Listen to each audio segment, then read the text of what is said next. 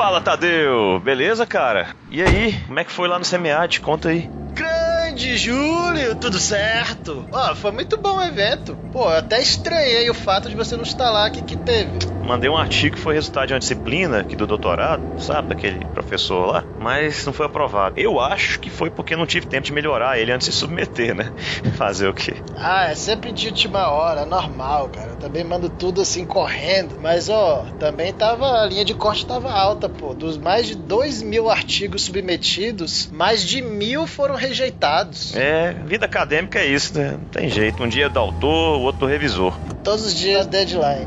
É, a deadline domina. Uh, conta aí os detalhes lá. Pô, já que eu não fui, tô precisando de alguém me atualizar. Cara, assim, pelo que você me falou do Enampad, que eu não pude ir, né? Em comparação, CMEAD é um evento bem mais enxuto, cara. Assim, eu consegui escolher bem as sessões que eu queria assistir. Tinha muita coisa legal, não tinha correria e. Ah, nossa, muitos temas. E assim, eles não só tinham sessões, mas também tinha muito mini curso, workshop de metodologia, palestra, vários tipos de eventos diferentes. Hum, isso é muito bom, hein? Diferente em relação ao Enampad, que não tem nada disso, né? É, pena que às vezes você tinha que optar tanta coisa legal, aí você tinha que fazer um mini curso, aí não podia fazer um workshop, aí não podia ver uma palestra, mas foi legal. E o que, que você escolheu dentre essas opções todas aí? Ah, cara, na dúvida, eu não escolhi nada. Eu fui lá e dei uma passeadinha em São Paulo, porque ninguém é de ferro, né?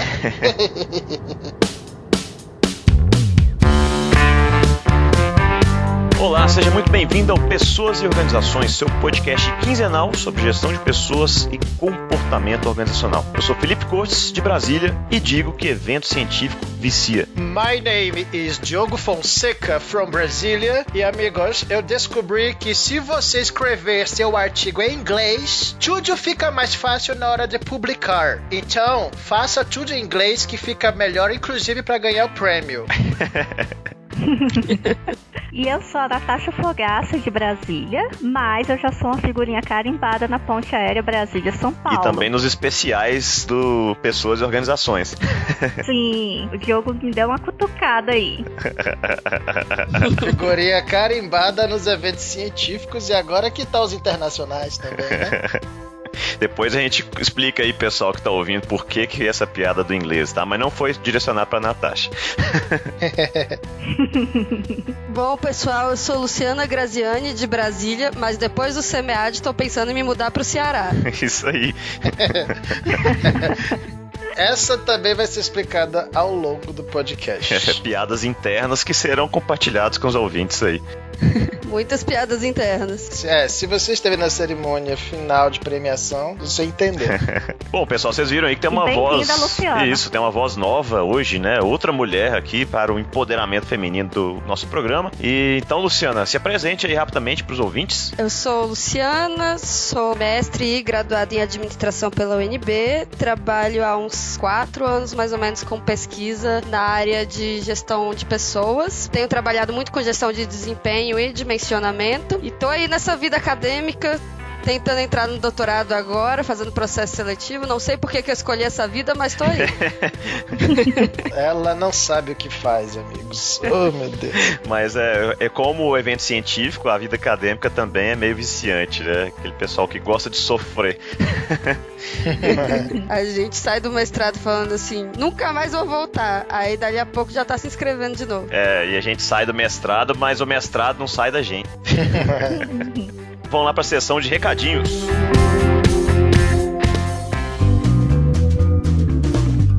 Luciana, já que você é nova aqui no pedaço, por favor, poderia falar aí para os nossos ouvintes quais são as formas de contato para falar com a gente? Bom, a gente pode ser contactado pelo e-mail, que é peopodcast@gmail.com, pelo Twitter arroba peopodcast, no Instagram arroba pessoas e organizações, organizacões, né, sem a cedilha e o tio. Isso. E pelo site do anchor.fm barra pessoas e organizacões também. Boa, brigadão. Lembrando mais uma vez que sempre vale a pena repetir aqui que pelo Anchor você pode mandar uma mensagem de voz diretamente lá, ou pelo aplicativo, que tem também do Anchor, ou no site aí no seu navegador de internet.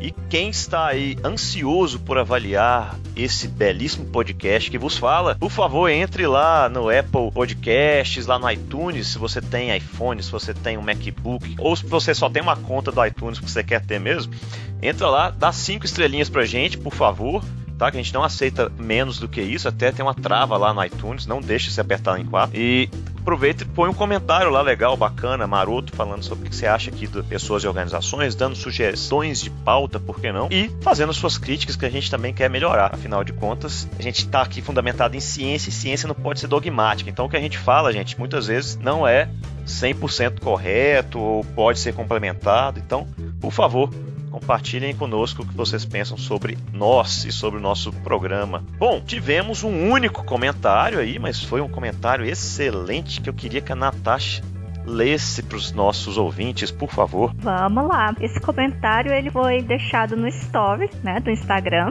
pela Adelaide Costa. Ela falou o seguinte: cada um com seu vício. O meu atualmente é escrever, ouvindo dois podcasts maravilhosos. Um deles é o Pessoas e Organizações e o outro é o Pesquisa Cast. Não deixe de conferir. Olha aí, brigadão Adelaide, mais uma vez aí você junto com a gente. Adelaide é uma ouvinte antiga do Pesquisa Cast que eu mantenho lá com o Marcos, que é a sua pesquisa científica, e ela tá na reta final do TCC, vai defender em breve aí da graduação em administração pública.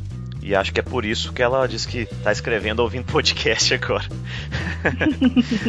Essa aí é a fã número um. Né? Ela é, é uma excelente aluna, menina muito bacana também. Obrigadão, viu, Adelaide? Um grande beijo. Gri multifuncional. Queria eu poder escrever e ouvir podcast ao mesmo tempo, sem me embananar. Nossa, maravilhoso. eu também não dou conta, não, viu?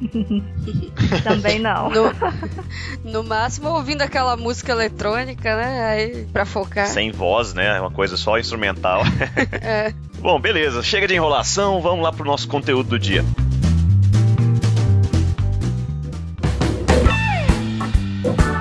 Meninos, eu tenho aqui uma pergunta surpresa que não está na pauta aí. É, queria saber de vocês a opinião sobre o seguinte ponto. É, não sei se vocês também notaram lá lendo os artigos do SEMEAD, mas que muitos têm problemas metodológicos, têm uma qualidade não tão boa, digamos assim, e mesmo com a régua deles, que a gente brincou lá na sketch, que enfim, mais da metade dos artigos submetidos não foram aprovados. Uh, eu queria saber de vocês o que, que vocês acham que essa régua de avaliação dos eventos científicos deveria subir para a gente ter melhores artigos cada vez mais para quem vai participar, ter conteúdo rico, etc. Ou não, que a régua atual é ok, porque afinal de contas, uma das finalidades de eventos científicos é justamente a pessoa dar a cara a tapa para melhorar o seu trabalho. O que, que vocês acham? Eu acredito que o problema aí não é a régua né, de avaliação. Eu acho que até está num nível bom, porque a maioria dos trabalhos são trabalhos em construção, né, que vem de pesquisas de mestrado e doutorado que estão em andamento. Não dá para ser tão rígido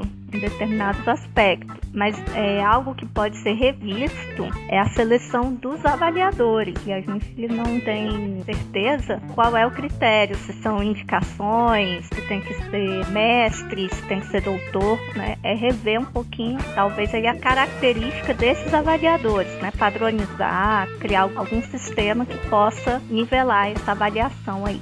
É, eu ia tocar justamente nesse ponto, né? Porque acho que acaba sendo assim, no fim das contas, tem até um pouquinho de sorte de com quem é que vai avaliar seu artigo, né? Uns colegas nossos recentemente nos relataram um caso de uma pessoa que enviou um artigo para um congresso e aí o artigo foi negado, super criticado, e aí logo em seguida ele mandou o mesmo artigo para outro congresso e nesse outro congresso o artigo foi inclusive indicado a prêmio.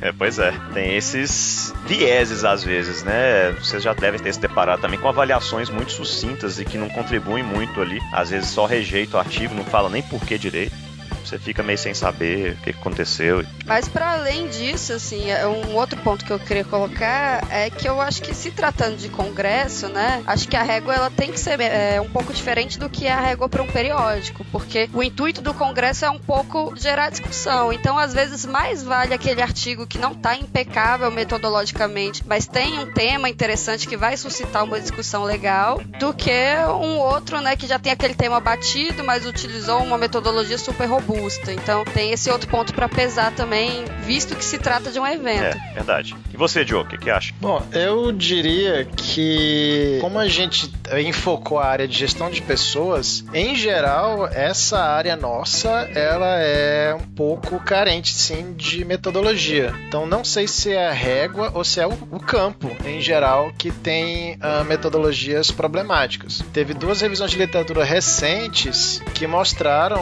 assim, a meta-análise, né?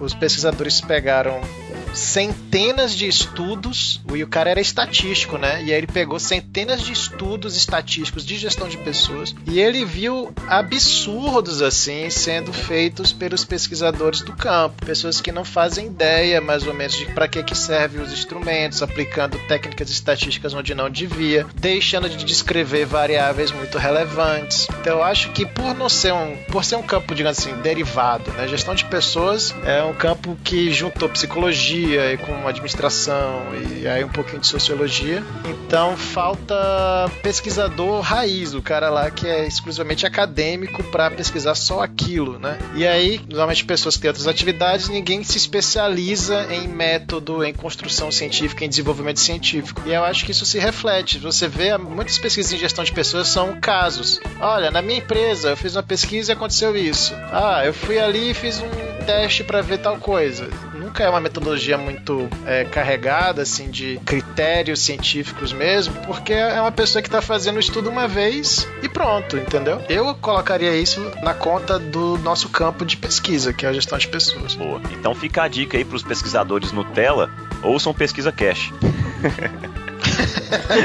Vire pesquisador raiz, droga.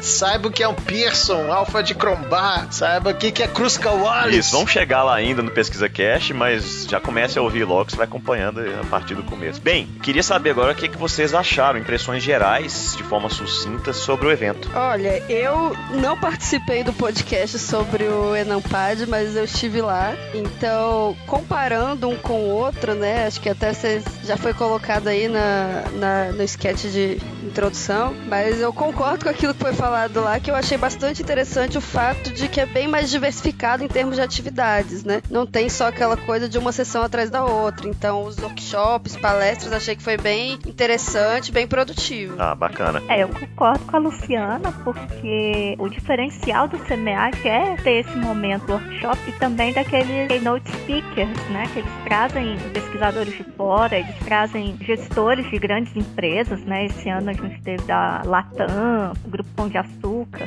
Então é legal a gente ter esse contato com o pessoal que realmente está trabalhando nas organizações e com o pessoal que está fazendo pesquisa, né? Teve um, ponto bem interessante também, que é aquela sessão Fale com o Editor, né? Que a gente pôde interagir com os editores dos periódicos, para os quais a gente costuma mandar os nossos trabalhos, né? Então é, é bom a gente ter esse contato, ter esse feedback, né? Coisa que a gente normalmente não tem no dia a dia da academia e nem em outros congressos do tipo. Sim, né? eu achei impressionante também a quantidade de fast tracks com que eles premiaram né, as pessoas. Então foram mais de 200 Verdade. artigos diretamente para avali serem avaliados em periódicos, enfim, de todos os tipos, de todas as classificações também, mas um número expressivo, ou seja, mais, quase 20% ou mais de 20%, um pouquinho dos artigos aprovados. E eu estava lá. É, a Natasha ganhou. eu consegui. Vários colegas, a Natasha conseguiu.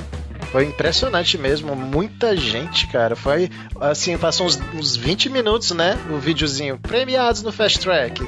E eram muitas revistas, acho que eram umas 30 para 40 revistas. É, isso foi muito legal. Pegando os artigos lá. E aí já fica a dica para quem quer publicar, né? De enviar para o CMEAD, para quem sabe garantir um Fast Track ali, adianta bastante o processo de avaliação. Oh, que isso, demais. Então não façam como os personagens aí da sketch, né? Que deixam para a última hora. Tentem fazer um artiguinho legal, completinho para mandar pro, pro evento científico, que numa dessas você já poupa o trabalho aí de ter que refazer o artigo para revista. E dica, se você traduzir pro inglês, fica legal. fica legal. Faça como a Natasha. Isso. Faça como a Natasha e muitos ganhadores de Fast Track e prêmios no evento fizeram já mirando no internacional. Até porque quando você traduz para inglês é porque você tá levando muito a sério. Você não vai pagar uma tradução para um artiguinho, né, que você fez de última hora, né? Não, e a gente tá aqui brincando, mas só pegando o gancho, muitos desses periódicos que estão aí selecionados para Fast Track, quando você vai submeter, eles acabam pedindo que você faça a versão em inglês do Sim. artigo. Então isso aí já adianta bastante. Talvez por isso quem acaba traduzindo leva uma certa vantagem aí, né? Eu acho que os revisores também devem ser estrangeiros, né? São revistas que normalmente já tem um fator de impacto alto, né? Exatamente. E é interessante que a gente estava lá assistindo a, a, sessão de encerramento, contando quem tinha ganhado tanto os fast tracks quanto os prêmios, e a gente ficava postando, ó, desses quatro que apareceram aí, dessa temática, eu acho que o que vai ganhar é o que tá em inglês. E normalmente, normalmente era mesmo. É, é porque pra gente tem melhor qualidade. Aí já tá explicada a piadinha da introdução, né? E pra explicar a outra, muitos artigos indicados para prêmio que vieram lá da Federal do Ceará também. Ficamos admirados com a quantidade de trabalhos de qualidade que vieram da Federal Inclusive, do Ceará. o prêmio, né? Não, era verdade. O prêmio da nossa área foi, foi para eles. Foi. No ranking de envios de trabalhos né, aprovados, tinha, acho que era em primeiros lugares a USP, acho que a Federal do Ceará estava em terceiro terceiro ou quarto, assim. É, parabéns, viu, pessoal do Ceará que está nos ouvindo. Muito legal. E vamos trabalhar aqui na Universidade de Brasília para a gente também ter esse destaque aí no, nos eventos de administração. uhum, é. Não, eu, tive a, eu tive a oportunidade de conhecer alguns pesquisadores da Universidade do Ceará. Eles são muito bons mesmo. É um pessoal super bacana. Sem falar que, que eles são engraçados, né? Já é de raiz lá dele. então.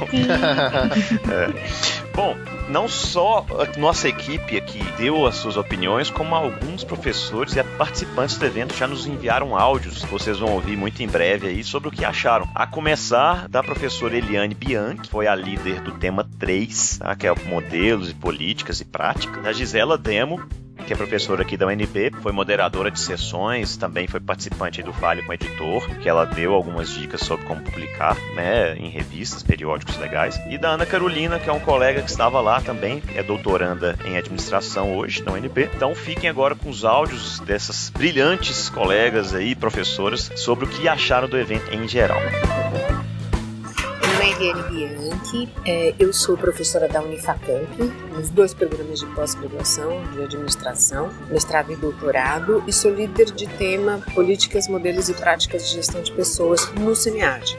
É bem interessante porque eu frequento o SEMIAD desde 2006 e o congresso mudou muito de um evento local para um evento internacional com palestras, minicursos e assim. Tá muito interessante. No meu modelo, no meu tema, aconteceu uma coisa muito diferente esse ano. Muitos trabalhos tratavam da temática treinamento e desenvolvimento, que fazia tempo que eu não via falar nisso, né, no mundo acadêmico. E se a gente pensar no mundo organizacional também, porque as empresas estão tendo que né, correr, fazer as coisas muito mais o timing mudou. Então essa temática assim ela estava um pouco um pouco esquecida. Achei muito interessante a discussão e a minha provocação é assim, já que a gente está discutindo esse assunto, é como é que a gente vai inserir esse assunto no futuro das empresas? É, no momento de maior tecnologia, de automação, de precarização de emprego ou de pouco emprego. Então, eu acho que vale a retomada do tema para que a gente possa, de fato, entender o que a gente pode fazer nas organizações.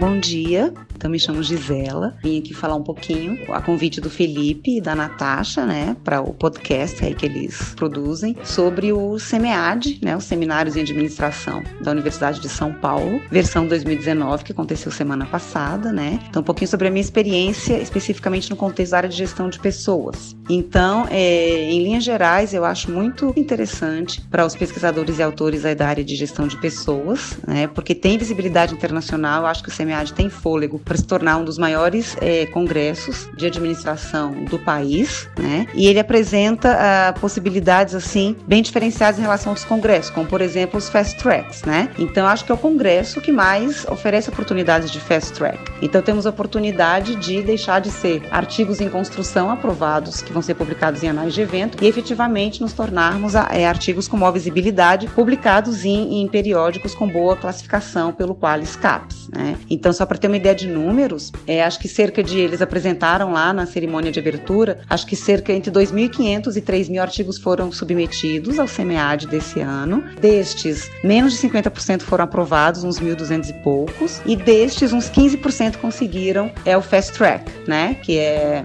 então somam mais ou menos 200 artigos. Mas ainda assim, mesmo sendo apenas 15% do total de, de aprovados, ainda é o evento que mais possibilita esses fast tracks, né? Então, inclusive, é um dos momentos mais aguardados lá do evento. Bom, fora isso, eu participei de uma sessão, coordenei, moderei uma sessão na qual eu tinha um trabalho aprovado, e eu acho interessante assim, as discussões são muito ricas, né? Então a gente observa também uma diversidade de artigos bem interessante, então com diferentes pressupostos epistemológicos e metodológicos, né? O que nos ajuda efetivamente assim a, a trabalhar para construir um arcabouço teórico mais consistente dentro da área de gestão de pessoas, de modo a inspirar os gestores organizacionais. Afinal de contas, é para isso que, que a gente trabalha e que a gente pesquisa, não é? Então, é, a gente viu trabalhos de revisão sistemática da literatura, a gente viu trabalhos de construção e desenvolvimento, validação de escalas científicas e também trabalhos trazendo variáveis do comportamento organizacional, né? É como assédio moral e sexual, que tem ocupado pauta bem importante nas organizações atualmente, assim como também estudos de casos sobre estresse, né? Apareceram nessa sessão. É, além disso, eu também participei do, de uma sessão Fale com Editor, da área de edição de pessoas, porque sou editora associada da RBGN, Revista Brasileira de Gestão de Negócios, que é classificada no Qualis da CAPES como A2, e é uma das poucas que possui fator de impacto, né? JCR, no Brasil. Então, só ela e a Revista de Administração de Empresas, da FGV, que possuem fator de impacto. Então, nessa fala, eu falei um pouco,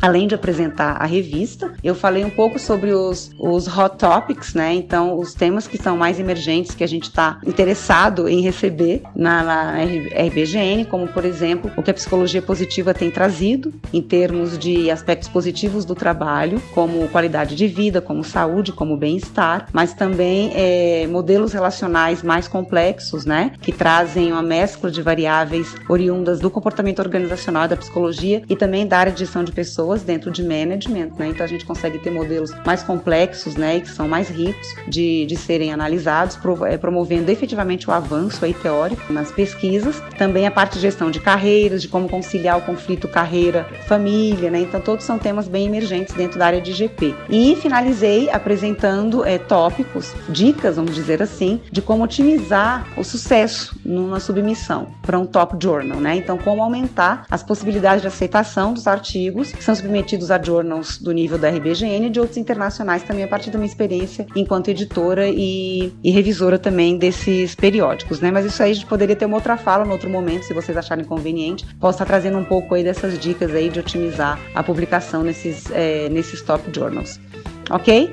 Então, eu finalizo concluindo que o SEMEAD é muito interessante. Eu incentivo e encorajo a participação dos pesquisadores de IGP nesse evento que acontece é, anualmente. E aí, se o Felipe e a Natasha me permitirem, quero fazer uma propaganda rápida, que agora o meu grupo de pesquisas, né, que é o GP2C, Grupo de Pesquisas e Gestão de Pessoas e Clientes, vinculado ao PPGA da UNB, ele está também agora, é, a gente tem um blog, mas estamos também agora no Instagram, né, então GP2C underline UNB é, é o endereço, e ali lá a gente vai estar postando é, notícias sobre publicações, e sobre eventos, tá? Então, se puderem seguir, seguir a gente por lá, a gente agradece bastante. Obrigada. Olá pessoal, eu vou falar para vocês brevemente minhas impressões sobre o SEMEAD, especialmente quanto à nossa área de pesquisa, gestão de pessoas. Bom, eu percebo alguns temas emergentes em GP, como relações de trabalho atuais e o empoderamento feminino, e também alguns temas que já não são tão recentes, mas que continuam chamando a atenção de pesquisadores, como liderança em organizações, modelos, práticas e políticas de gestão de pessoas, gestão por competências, gestão estratégica de pessoas e estudos com variáveis do comportamento organizacional. Eu particularmente sou fã do SEMEAD, é, acho que é um evento bastante interessante e também muito organizado, além das apresentações de trabalho, acontecem também mini cursos, workshops e palestras com pesquisadores internacionais. Então participem!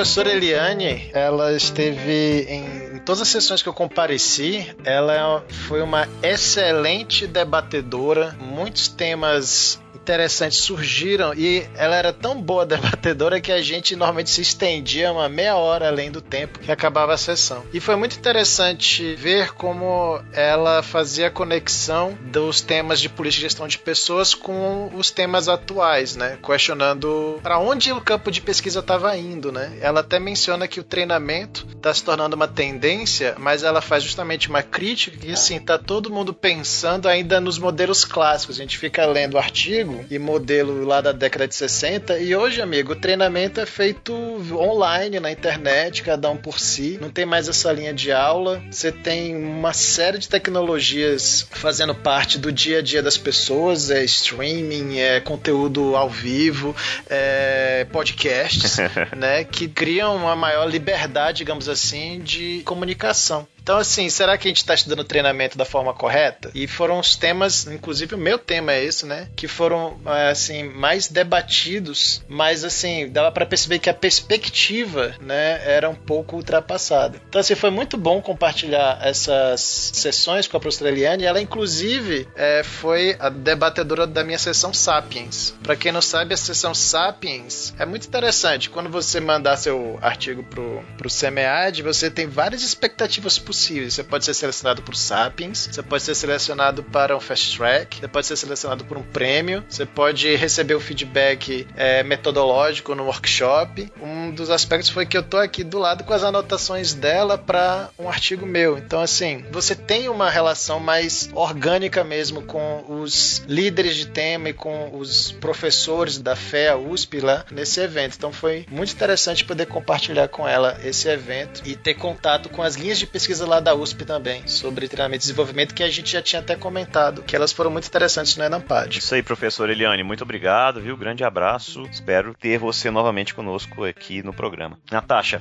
Sim, eu vou falar um pouquinho da professora Gisela Demo, né? Apesar que falar dela eu sou bastante suspeita, né? Eu já trabalho com ela aí há mais de 10 anos, né? Vamos deixar assim, há mais de 10 anos para não revelar a nossa idade. é. é, eu participo, né, inclusive, do grupo de pesquisa que ela lidera e a gente trabalha muito esse tema, né, de gestão de pessoas, comportamento organizacional. Mas para ser breve aqui, que eu queria falar da participação da professora Gisela no CMEAD é que ela tem uma característica bem interessante é, na condução das sessões e até quando ela participou no Fale com o Editor, isso também ficou bem evidente. Quando ela está moderando, ela comenta sobre cada trabalho no intuito de é, gerar melhorias para esse trabalho, né? Então ela faz uma avaliação como se ela fosse uma revisora de periódico. Então ela realmente aponta os pontos positivos, os pontos negativos, questões, né, de, é, questões metodológicas, revisão de forma. Então ela entra muito mais a fundo nessa discussão, partindo da ideia de que são trabalhos em desenvolvimento, né? E se eles estão ali, né, eles estão buscando essa melhoria, estão buscando ficar redondinhos para poder chegarem lá no periódico e serem aceitos e publicados.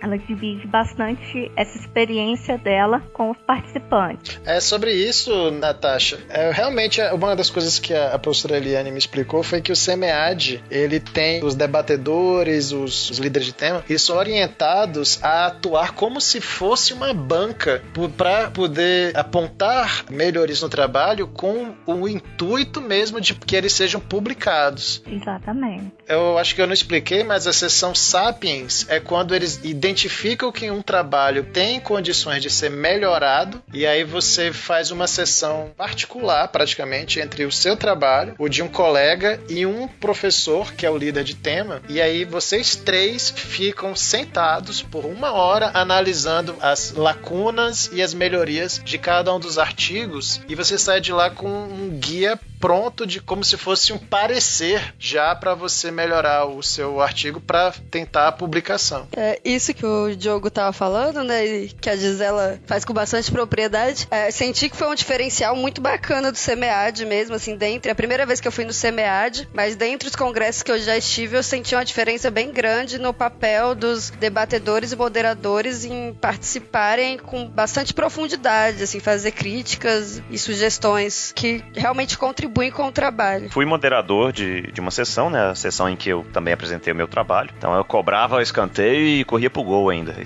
Na mesma sessão.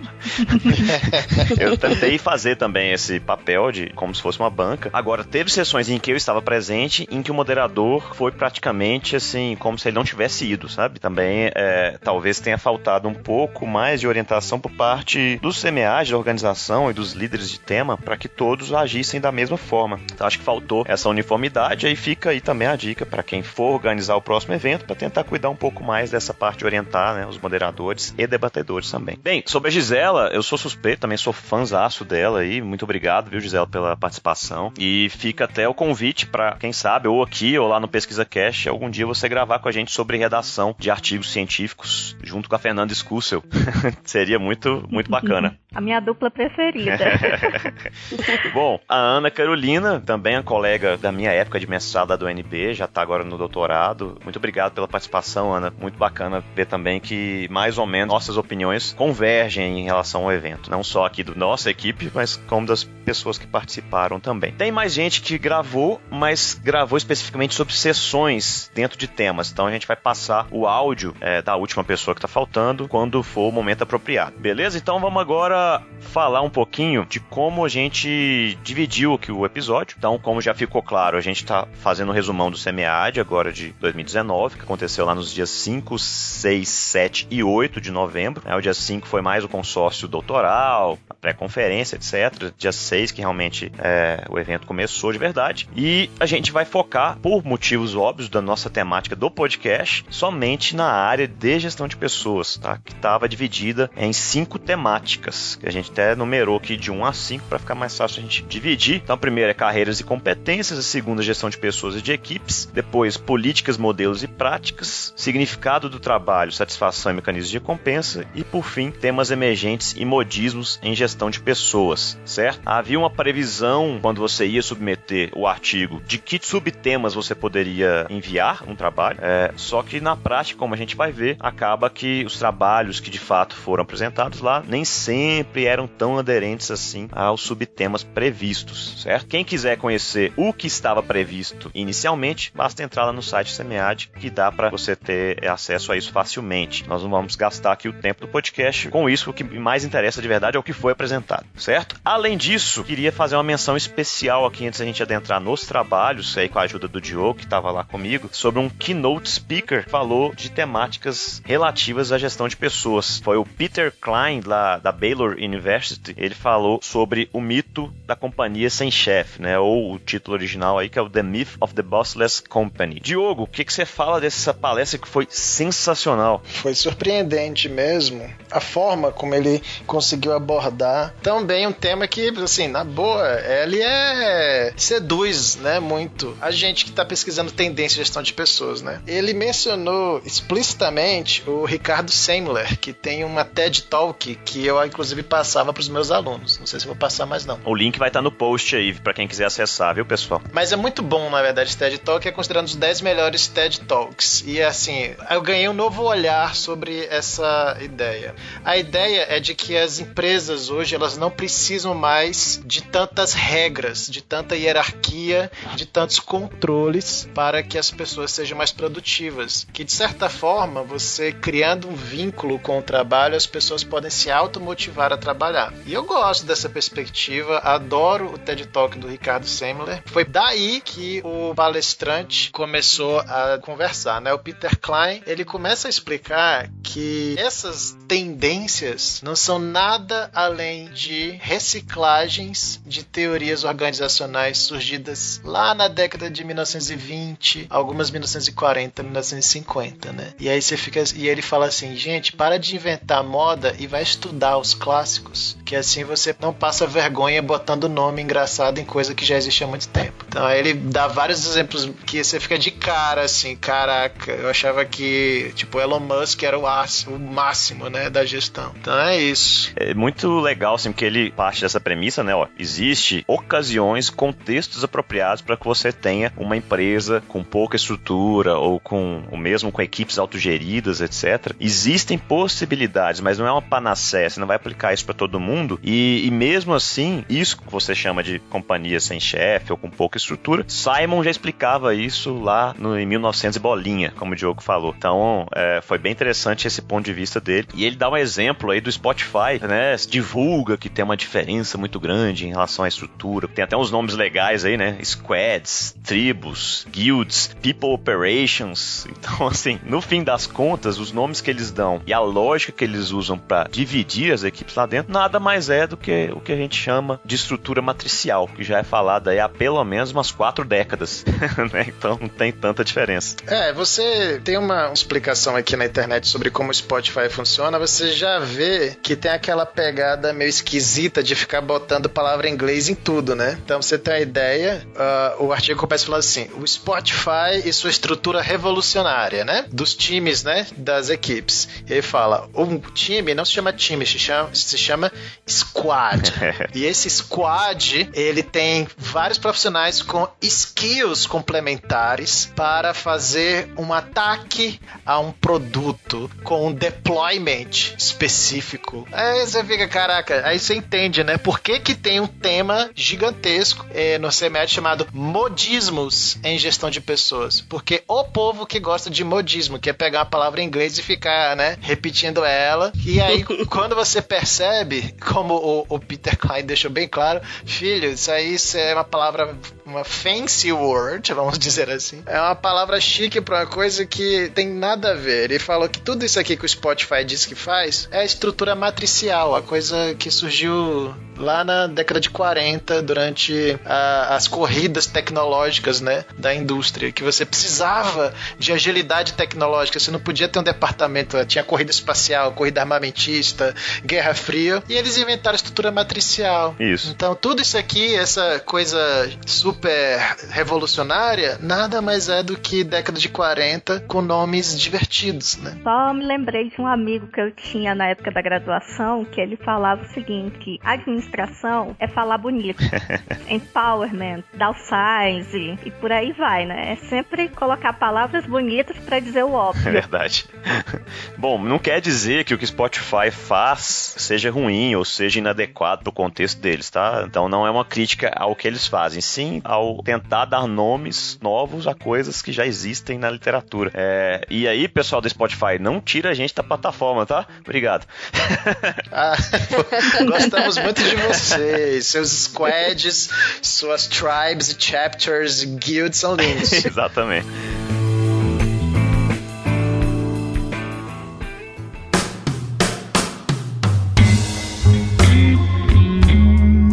Passando agora então para os temas e os seus artigos, bem similar ao que a gente falou no evento Denampad é, e a forma como a gente dividiu também durante o episódio, a gente teve temas um pouco mais funcionalistas e outros um pouco mais críticos, tá? Só que aqui a quantidade de temas foi menor. Então vocês vão ver aí, tá, a partir das nossas falas, que isso aconteceu aqui também. Só que com menos ênfase para os artigos fundamentados em teoria crítica, tá? O, o contrário do Denampad prevaleceu um pouco mais os artigos, prevaleceram um pouco mais os artigos com base na perspectiva funcionalista mesmo. Primeiro tema é da Luciana, carreiras e competências. Fique à vontade, palavra é sua, Luciana. Bom, sobre o tema 1, já começo dizendo que para mim deveriam ser dois temas diferentes, né? A gente tem aí carreiras e competências como um tema só. Foi um tema super abrangente, teve um total de nove sessões com 32 artigos ao todo. E eu acho que isso já é, né, um indicativo aí de, da quantidade de coisa que se misturou um tema campeão bolo. número de artigos. Né? Eu estive, acho que, se não me engano, em três sessões desse tema. E aí eu pude observar um pouco disso, dessa, desse bolo bololô que eu tô falando, que é o seguinte: é, das nove sessões, eu dei uma olhada aqui na programação e eu vi que oito dessas nove sessões elas misturavam artigos que tratavam, é, que focavam na parte de competências, com artigos que focavam na parte de carreiras. E eram artigos que muitas vezes conversavam muito pouco entre si. Então eu já tive uma percepção assim de antemão, né, antes de falar o que os artigos abordaram, que de repente se tivesse separado um pouquinho melhor, as discussões teriam sido mais produtivas, né? Estive em uma sessão, por exemplo, que você tinha é, dois artigos sobre carreiras que falavam ali sobre os artesãos e carreira de é, humorista, enfim, que tinham tudo a ver um com o outro. E do outro lado, você tinha um artigo que falava sobre competências gerenciais e o outro falava sobre educação corporativa, que também se conversavam, mas se você olhava para os quatro juntos, era difícil de agregar as quatro coisas numa só, né? E aí senti, inclusive, que isso afetou no, no público que foi ver a sessão, porque como as pessoas né, não estavam interessadas no todo da sessão, acabavam optando para ir para outros temas que estavam acontecendo ao mesmo tempo. Então, eu acho que seria assim um, uma dica até acontecer um pouco essa confusão também lá no, no Enampad, que eu vi que vocês comentaram lá no podcast anterior sobre o Enampad, mas aqui foi ainda maior, porque se já existe a confusão entre gestão por competências como subsistema e termo competências, né, estudos de competências individuais, de equipe, gerenciais, você juntar tudo isso com carreiras, eu acho que é colocar muito artigo diferente num tema só, numa sessão só, e acaba atrapalhando a discussão. Não sei se vocês tiveram em alguma sessão também que falava desse tema. Não, de fato, e assim, como você disse, uma crítica que talvez possa ser feita, a gente, apesar de ter elogiado muito o evento, é justamente a distribuição não só de temas, mas também de artigos dentro das sessões. Então, isso foi meio que generalizado, assim, poucas sessões você via uma certa coerência entre os temas ali presentes, né, dos artigos. Então, assim, é, isso, como você bem colocou, Luciana, deu uma prejudicada mesmo na discussão. Chegou ao ponto de eu estar numa sessão em que até as matrizes, os paradigmas por trás das pesquisas eram diferentes. Tem uma sessão em que eu estava que, que havia três de base crítica e uma pessoa de base funcionalista. Ela ficou até sem graça na hora que ela foi para lá, ainda mais que ela foi a última a apresentar. Então, assim, todo mundo falando, ah, as organizações são opressoras e o sujeito tá perdendo a individualidade e não sei o que. E ela foi lá para falar de gestão de mudança, como fazer as pessoas aceitarem melhor uma, uma transformação digital.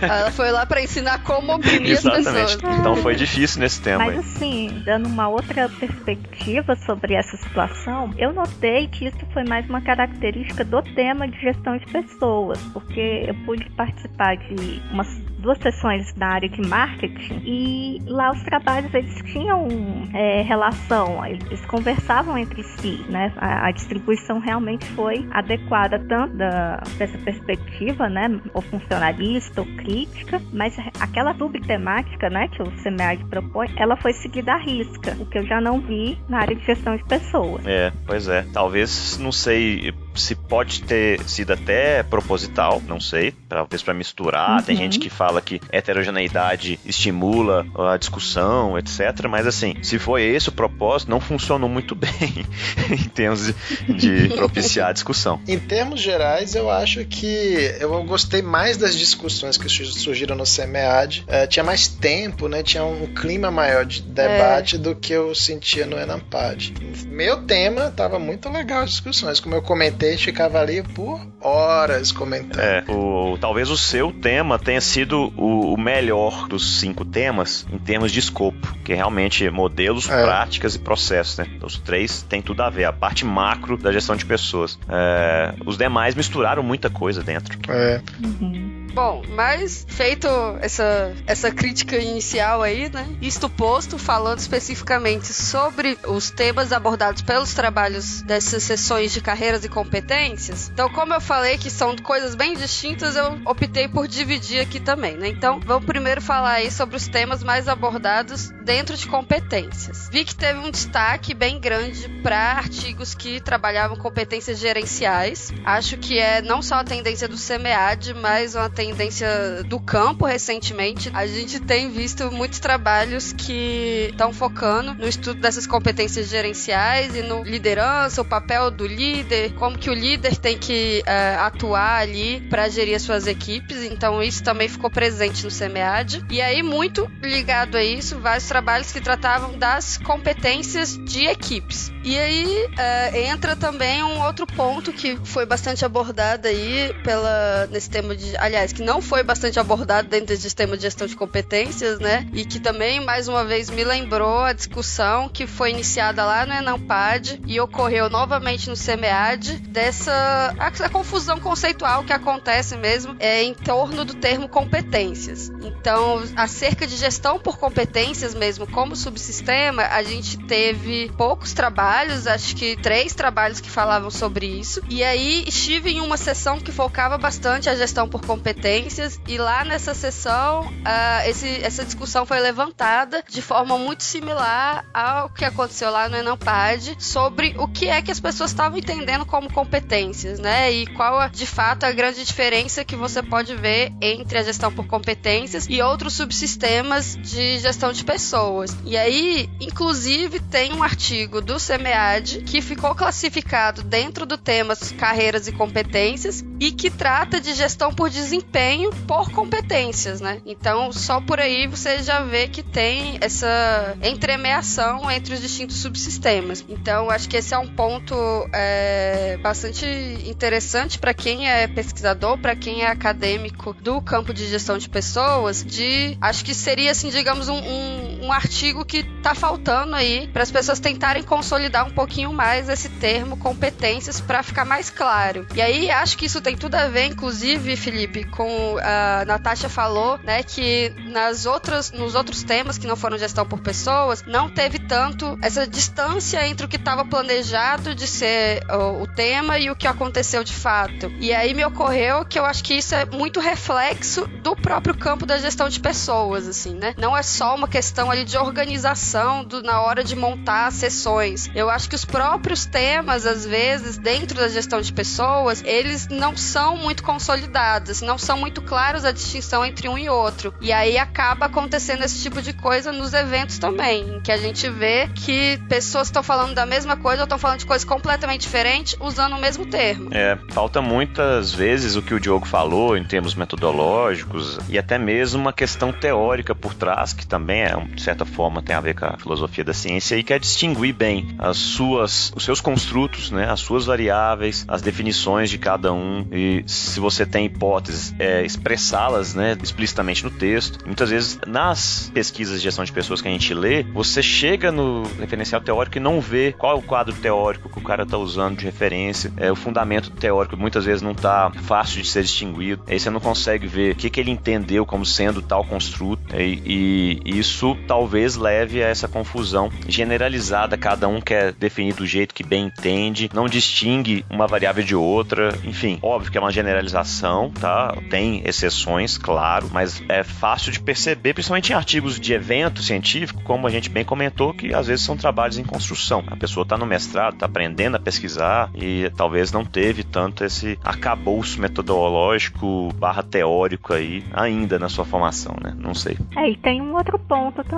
né? Que é uma característica da gestão de pessoas. Como a gente tem uma bagagem muito forte da psicologia, tem muitos construtos, eles são gerados ali na psicologia e a gente acaba importando, entre aspas, né? Esses conceitos. Então talvez o, o grande ponto aí é que o tema gestão de pessoas precisa de uma limpeza conceitual dos seus construtos, que aí a gente consegue caminhar para uma uniformidade do tema. É, esses termos mesmo que a gente utilizou aqui, alguns já hoje: sistemas, subsistemas, processos, práticas, políticas. Cada autor fala de um jeito. Então, não tem um consenso sobre como classificar e subdividir as diversas atividades, filosofias da área de gestão de pessoas. E só por aí a gente já tira que, que há uma certa necessidade de limpar realmente o campo. O que é muito bom para quem faz pesquisa, né? Oportunidade de publicação. Pois é, eu vou repetir uma coisa que eu falei do, no Enampad, que é esse problema de considerar competência um campo separado. Gente, competências não é uma área de conhecimento, é um conceito construto. Então, por exemplo, esse artigo que a Luciana mencionou, gestão de desempenho por competências, ele não é da área de competências, ele é da área de gestão do desempenho.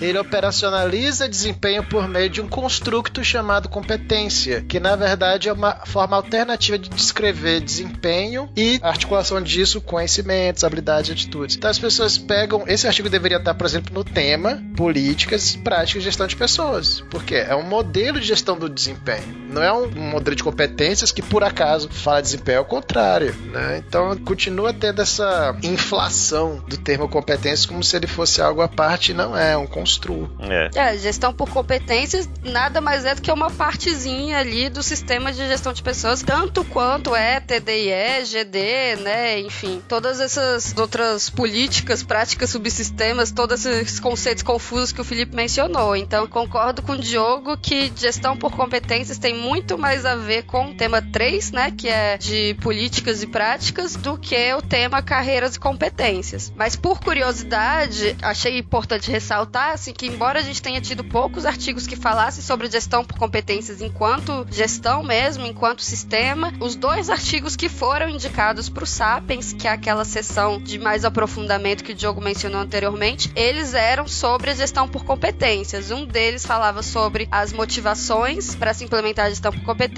e o outro sobre os benefícios observados da gestão Ambos na competências. administração pública, né? Ambos na administração Boa. pública. E também, diga-se de passagem, aí não só para esse tema, mas acho que para todos os outros, é, vi aparecer pouquíssimos artigos que focassem na administração pública. A gente aqui na UNB tem bastante essa vertente, né, de estudar o setor público. Acho que por estar aqui em Brasília, próximo aos órgãos públicos federais, mas pouco se vê assim estudar gestão de pessoas no setor público de uma forma geral, tanto no Enampad, no CMEAD, em todos esses eventos que eu presenciei Como tem ultimamente. uma área específica para administração pública, eu suponho que também possa haver uma certa pulverização dos trabalhos da área de gestão de pessoas sendo publicados lá. Pode acontecer, tanto no CMEAD quanto no Enampad. É verdade. Bom, e em relação a carreiras, Luciana, como é que foi? Bom, em relação a carreiras, é, eu percebi que teve aí um destaque para estudos que abordavam a questão das gerações. Então, é como que a geração X vê a, a carreira tal, por exemplo, tinha um sobre a carreira docente, a percepção da carreira docente segunda geração X e segunda geração Y, né? E isso para várias outras carreiras. Então, esse enfoque dessa diferença entre gerações está bastante em alta aí a tendência entre os estudos. E além disso, de mais artigos eu não consegui encontrar aí, digamos assim, um padrão entre eles. Eles versavam mesmo sobre ou a colocação no mercado de distintos perfis, por exemplo, é, quanto que um título de pós-graduação te ajuda a ser inserido no mercado ou não, ou ter feito intercâmbio, enfim, questões desse tipo, ou estudos que focavam carreiras muito específicas, por exemplo, a carreira de influenciadores digitais, de atletas, aqueles outros dois que eu mencionei sobre artesão, sobre humoristas. Esse dos humoristas foi inclusive indicado a prêmio, né? E aliás, entre os artigos indicados para prêmio da área de gestão de pessoas, dois deles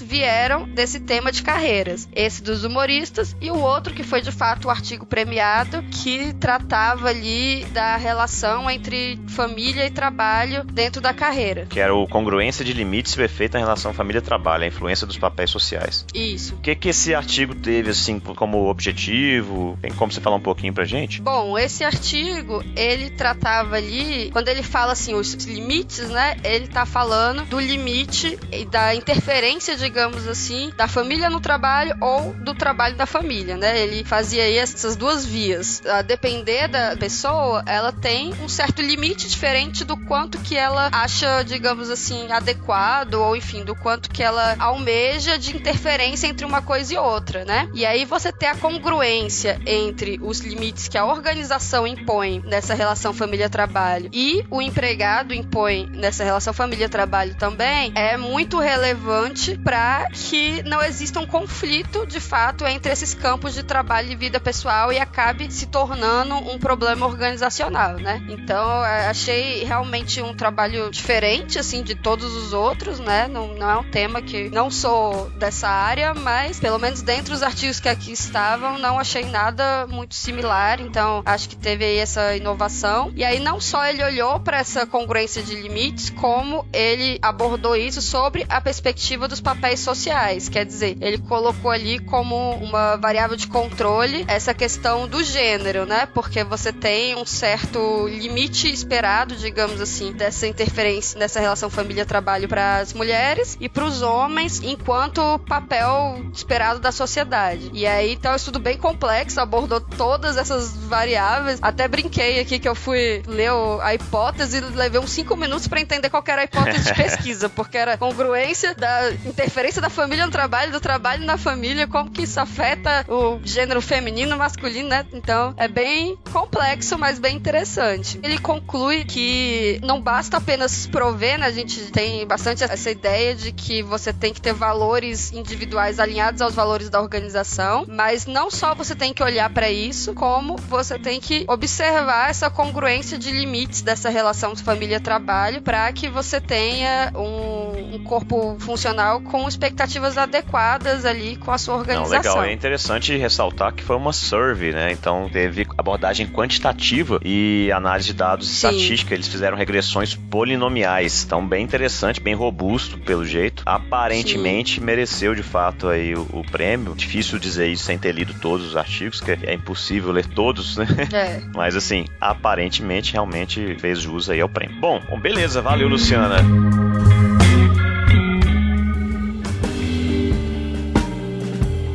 Natasha, sua vez, tema 2, gestão de pessoas e de equipes. O que você tem a nos relatar? Ele é praticamente um, né, um depósito ali dos artigos que você não consegue classificar. Né? Não é menosprezando aí a qualidade, nem colocando os outros temas como mais importantes, mas é uma questão de que talvez ele aborde dois ou três temas ao mesmo tempo, então vamos situar ele no tema 2, gestão de pessoas e equipes. Essa é a impressão geral que ele passou. É, eu meio que submeti o meu artigo, por exemplo, para esse tema justamente por causa disso. Eu não, não vi como colocar nos demais e mandei para esse. E eu também, eu fiz a mesma coisa, né? O meu artigo também entrou aí no tema 2, justamente pela dificuldade de, de classificá-lo, né? Ele não se encaixava muito no 3, mas também não se encaixava, né, em outros temas, então ali ficou, né, mais adequado. Então o que que tratou, né, falando assim, um apanhado geral do que que esses 19 artigos falavam? Teve um grupo de artigos que ficou ali ligado a temas tradicionais, né, de gestão de pessoas, como TDIE, né, que é treinamento, desenvolvimento e educação, e liderança. Mas assim, liderança foram dois trabalhos, né, e bem pontuais. Também tiveram alguns artigos falando de práticas, né, de gestão de pessoas ou práticas de RH, né. A nomenclatura variou bastante, porque ainda tem essa, ainda tem os partidários dos recursos humanos e tem partidários de gestão de pessoas e isso se refletiu aqui nos trabalhos. E apareceram aqui trabalhos da, da vertente crítica. Alguns trabalhos falando de assédio moral, de estresse, então com essa pegada bem forte aí da teoria crítica. Foram cinco sessões, né, nesse tema. E assim como aconteceu no tema 1, né, que a gente até discutiu bastante aí, interferimos na fala da Luciana, mas esse tema 2, as cinco sessões, os artigos não ficaram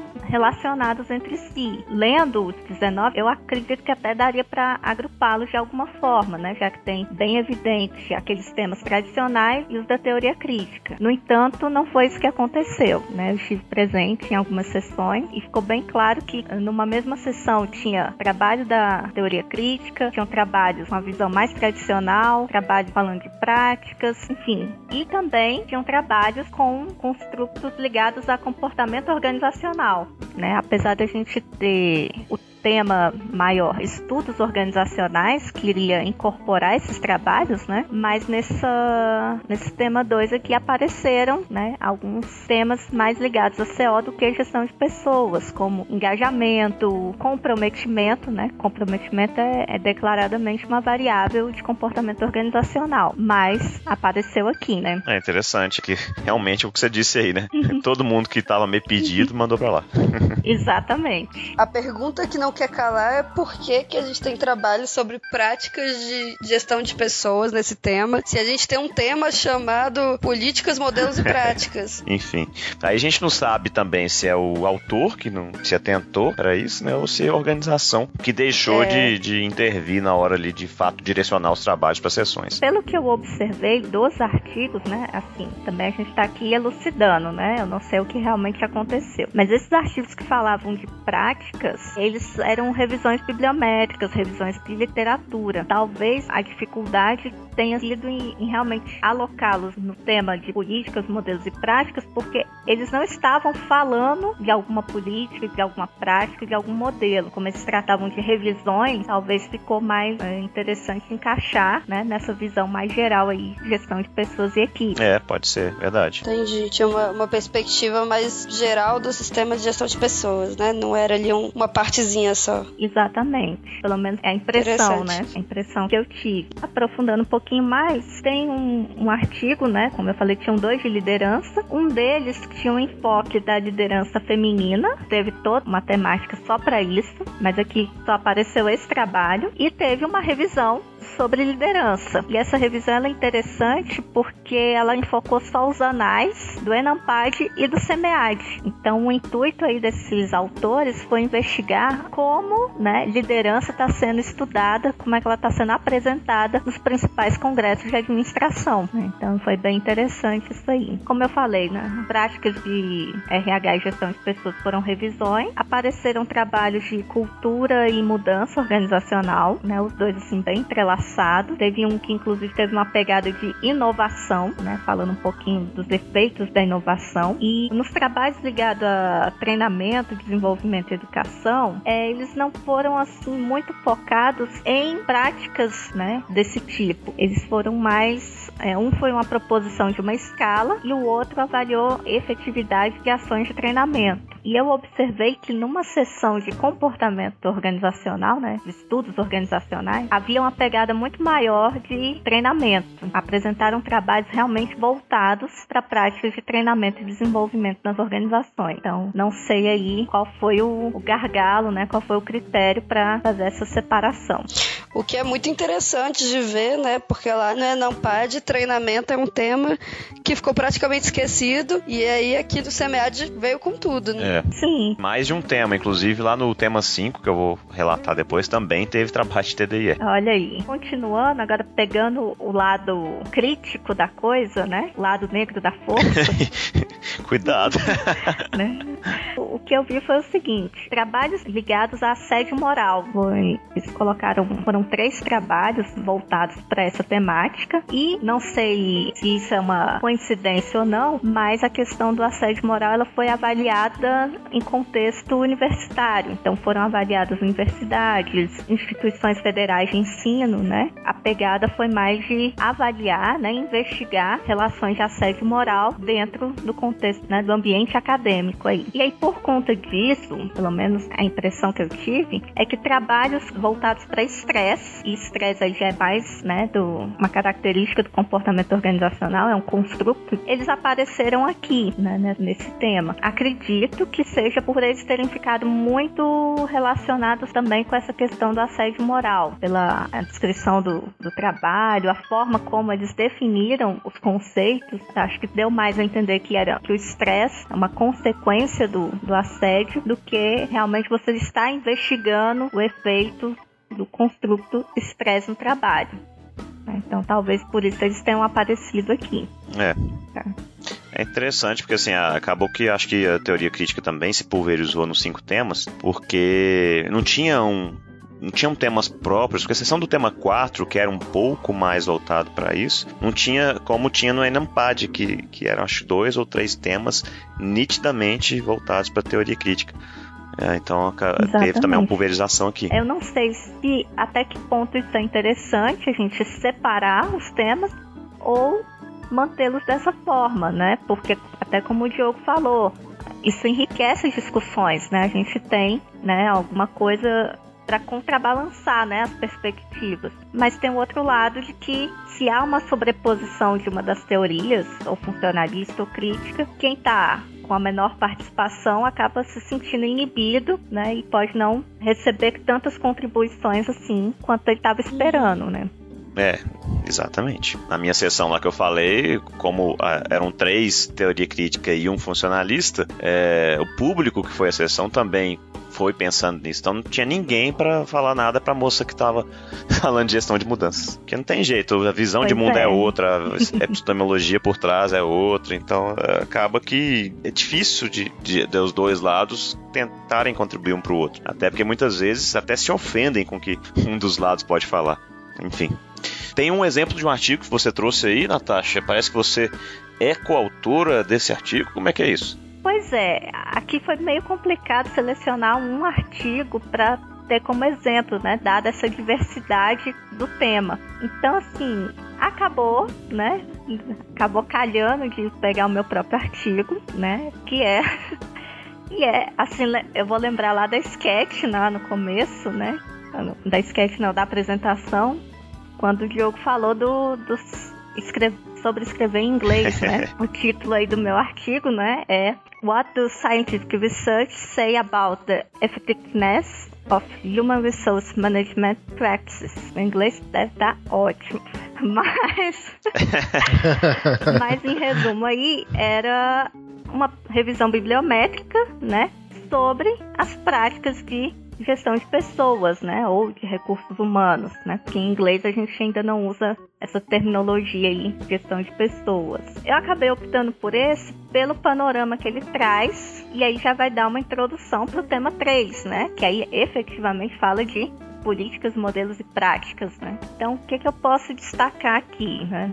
Esse estudo a gente foi atrás de fazer uma revisão com base nos artigos que foram publicados no Web of Science né, por ser um ponto aí, né, que agrega os principais artigos, os, os journals com maior fator de impacto, né, então a gente teria uma base de dados muito ampla para poder fazer essa investigação. E aí durante a análise a gente observou que os estudos de gestão de pessoas eles estão focados aí, né, em quatro grandes grupos que a gente chamou de clusters. Então a gente tem num, primeiro grupo né, estudos que ficam focados na maneira como as práticas de gestão de pessoas influenciam o desempenho tanto do funcionário quanto da organização. O outro cluster seria, né, agrupando estudos que analisam como as práticas de GP influenciam os resultados positivos de inovações organizacionais, né? E aí essas inovações elas podem ser oriundas tanto do ambiente externo quanto acontecerem dentro da própria organização.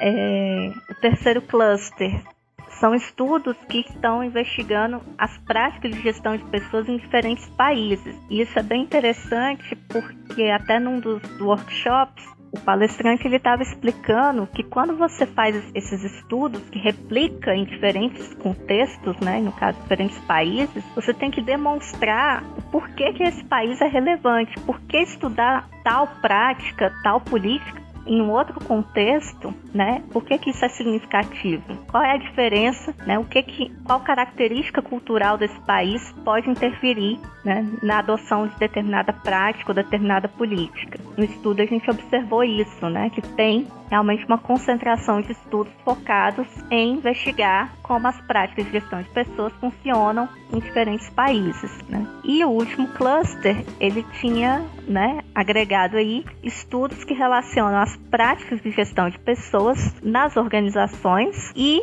o comportamento dos, né, dos trabalhadores com o meio ambiente. Então, assim, é um, um, campo mais recente, né? Mas que já vem ganhando aí uma grande relevância dentro do, da área. Então é isso aí. Sobre essa, essa parte do meio ambiente, né? Teve lá no tema de carreiras e competências, teve um estudo que tratava de a educação voltada para competências sobre sustentabilidade, né? Então isso também apareceu um pouquinho lá no outro tema. É, e é interessante o, o, trabalho de revisão de literatura. Pessoal, quem quer começar uma pesquisa agora e está caçando problema de pesquisa para se debruçar em cima, é provavelmente um bom ponto de partida. Pegar esse artigo aí, dar uma olhada na agenda de pesquisa proposta pelas meninas, e aí você tem a faca e o queijo na mão para começar a sua própria pesquisa.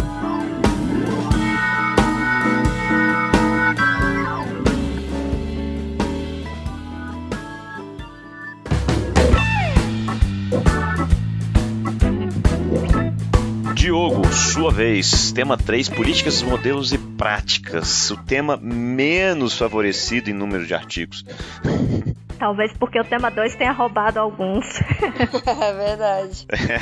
pois é, pois é. é. Ficaram aqui alguns. Foram apenas oito artigos que foram. que compuseram né, o tema 3 de políticas, modelos e práticas. Foram só duas sessões. Eu tive presente nas duas. Eu tive trabalhos nas duas sessões. Eu tive dois trabalhos em uma sessão. E assim, eu acho que o que pode estar acontecendo são as perspectivas perspectivas de análise. Né? Essa, esse tema ele trata muito sobre um aspecto de como a função de gestão de pessoas ela se comporta na organização. Quer dizer, o que, que o chefe do RH está fazendo, o que é que o departamento de RH está fazendo. Então tem um, um sentido aplicado uh, maior assim muitos desses artigos, né? Tem uma preocupação em se aproximar da realidade organizacional. E aí eu imagino que práticas que não foram é, contempladas nesse cluster, nesse tema, é porque, como a Natasha falou, eles podiam ser revisões de literatura, e aí eles são mais teóricos, ou eles tinham essa pegada muito da psicologia de se avaliar o indivíduo, né, que está sendo afetado por uma prática de gestão de pessoas. Como esse, por exemplo, da Luciana, que ganhou o prêmio, que era uma questão de trabalho-família, né? Então, eu acho que essa perspectiva bem funcionalista, ela tá esvaziada um pouco. E aí, em geral, os temas abordados tem a própria questão da gestão estratégica de pessoas. Você tinha um, tem um artigo meu e de uma colega minha chamada Júlia, que a gente avalia como que as áreas de gestão de pessoas se comportam politicamente nas organizações para conseguir se tornar estratégica. Né? Então, como eu falei, é uma extrapolação da teoria. Você não quer só saber, ah, como é que é o subsistema, como é que é recrutamento. Não, você quer saber como é que o cara realmente vai fazer para dentro da, da realidade organizacional ele conseguir estabelecer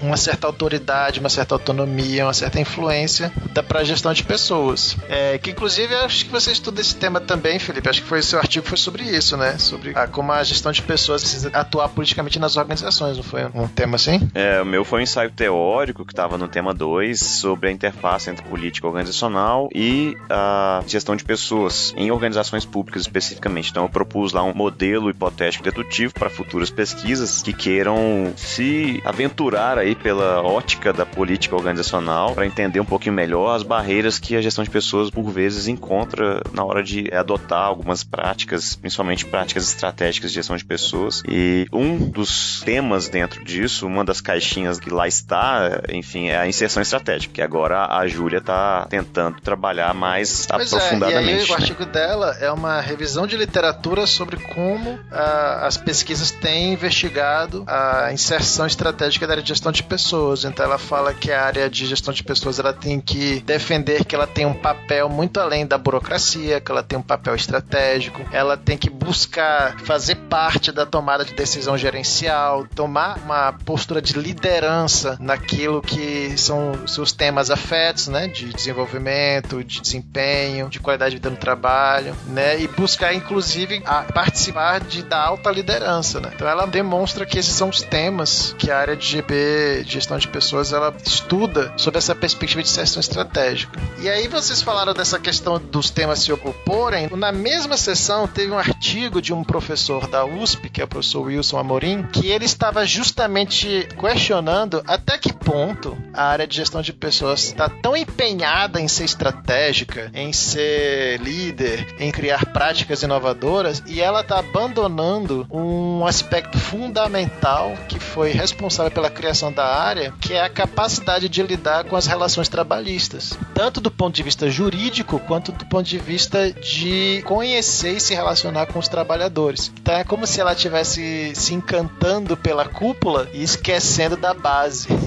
e aí é como se ele demonstrasse como a própria literatura se tornou assim, né? Ele faz um estudo sobre quais são os principais artigos que tinham sido publicados. Você tinha muito mais artigos tratando disso, de relações trabalhistas, de questões de como lidar com greve, como lidar com insatisfações de trabalhadores, digamos assim, o equilíbrio de forças entre os sindicatos e as organizações. E ele mostra como esses temas foram sendo abandonados e houve uma invasão de temas religados a essa perspectiva estratégica que aí se você pensar bem, é uma perspectiva que não contempla o lado do trabalhador, ela só fala em ajustar o trabalhador à estratégia organizacional, ajustar as competências aos objetivos organizacionais e nunca de buscar o contrário, né, que é criar um ambiente de harmonia, né, entre interesses dos indivíduos e da organização. Enfim, é muito interessante o trabalho dele porque ele faz esse resgate da literatura e ele conclui que deveria ter uma preocupação maior da gestão de pessoas com o ambiente trabalhista. Quer dizer, você tem mudanças no mercado de trabalho que estão acontecendo e as áreas de gestão de pessoas não estão nem aí. Então você tem jovens super tecnológicos entrando. A gestão de pessoas está preparada? Não, porque ela está muito preocupada com outras coisas. Você tem inserção de pessoas mais velhas, você tem migrantes, imigrantes, né? Você tem várias questões sociais acontecendo que as áreas de gestão de pessoas estão literalmente pouco se importando às vezes com esses temas. E isso não era o papel da área, era outro. Um pouco sobre isso aí, pessoal. Vejam aí o episódio número 4, em que a gente mostrou um breve histórico da área de gestão de pessoas, em que a gente discute os diferentes papéis exercidos pela área ao longo do tempo. Pois é. E aí ficou interessante, porque ficou um artigo falando assim, a área,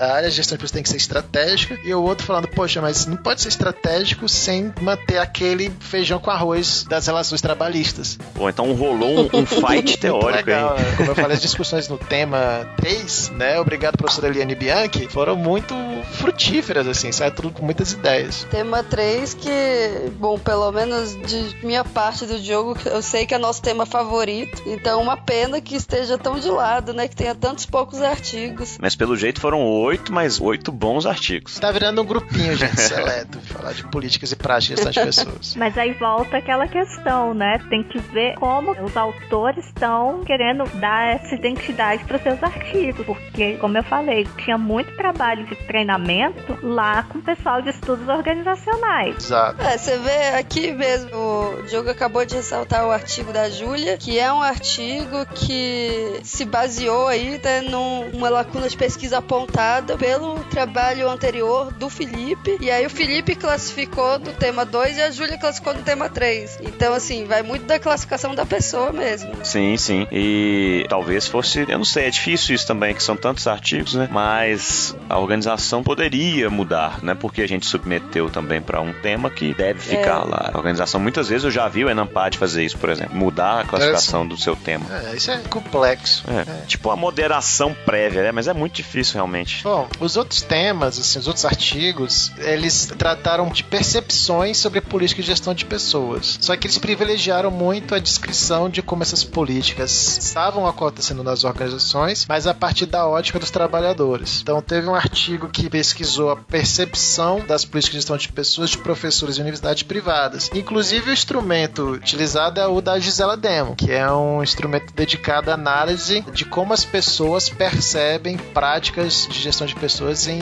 cinco subsistemas, né? E aí tem lá as, as escalas e essa pesquisa, o mérito dessa pesquisa é de aplicar uma escala que já existe, já está validada, em vez de ficar inventando questionário, né? Que a gente até falou, não façam isso, não inventem questionário, gente. Peguem aquilo que já está desenvolvido cientificamente, porque assim você contribui para o campo. Ou então vai fazer um doutorado só para desenvolver a sua escala, por favor. E aí tem esse artigo. Ele foi pro Sapiens também. Ele foi o meu colega de Sapiens. E assim, a gente. A gente verificou que ele tentou ir um pouco além do que o questionário permite. Então, assim, tinha as interpretações sobre quão boas eram as práticas, mas para ir além, você começar a fazer análises inferenciais, estatísticas, você tem que ter uma boa pergunta de pesquisa, tem que ter um motivo para fazer aquilo, né? Então foi até um ponto que se enquadra naquela questão da melhoria metodológica, né? Pô, você sabe por que, que você está aplicando essa técnica de estatística? Existe uma razão para isso? E aí o, o artigo, como bem colocado aqui, o Sapiens foi justamente para melhorar o artigo para publicação. A gente colocou esse ponto, né, para os autores de que devia se explorar mais os resultados de fato direto do instrumento, que são as estatísticas descritivas, do que tentar criar outras análises onde não era possível, né? Ou talvez nem preciso de acordo com o problema de pesquisa que ele tinha. Os resultados não diziam nada, porque você não pode ficar reciclando aquele dado, brincando com os números, tentando encontrar alguma coisa, né? Aí a gente tem aquele famoso problema da pessoa que escolhe o tema com base no método, né? E não o método que responde ao objetivo de pesquisa. É, a Luciana pegou o ponto que eu ia comentar, que é o, a ditadura do método, que eles chamam, né? Você se apega tanto àquele método, àquela técnica, que aí você quer aplicar em tudo e esquece de ver qual é a mais adequada para o seu trabalho.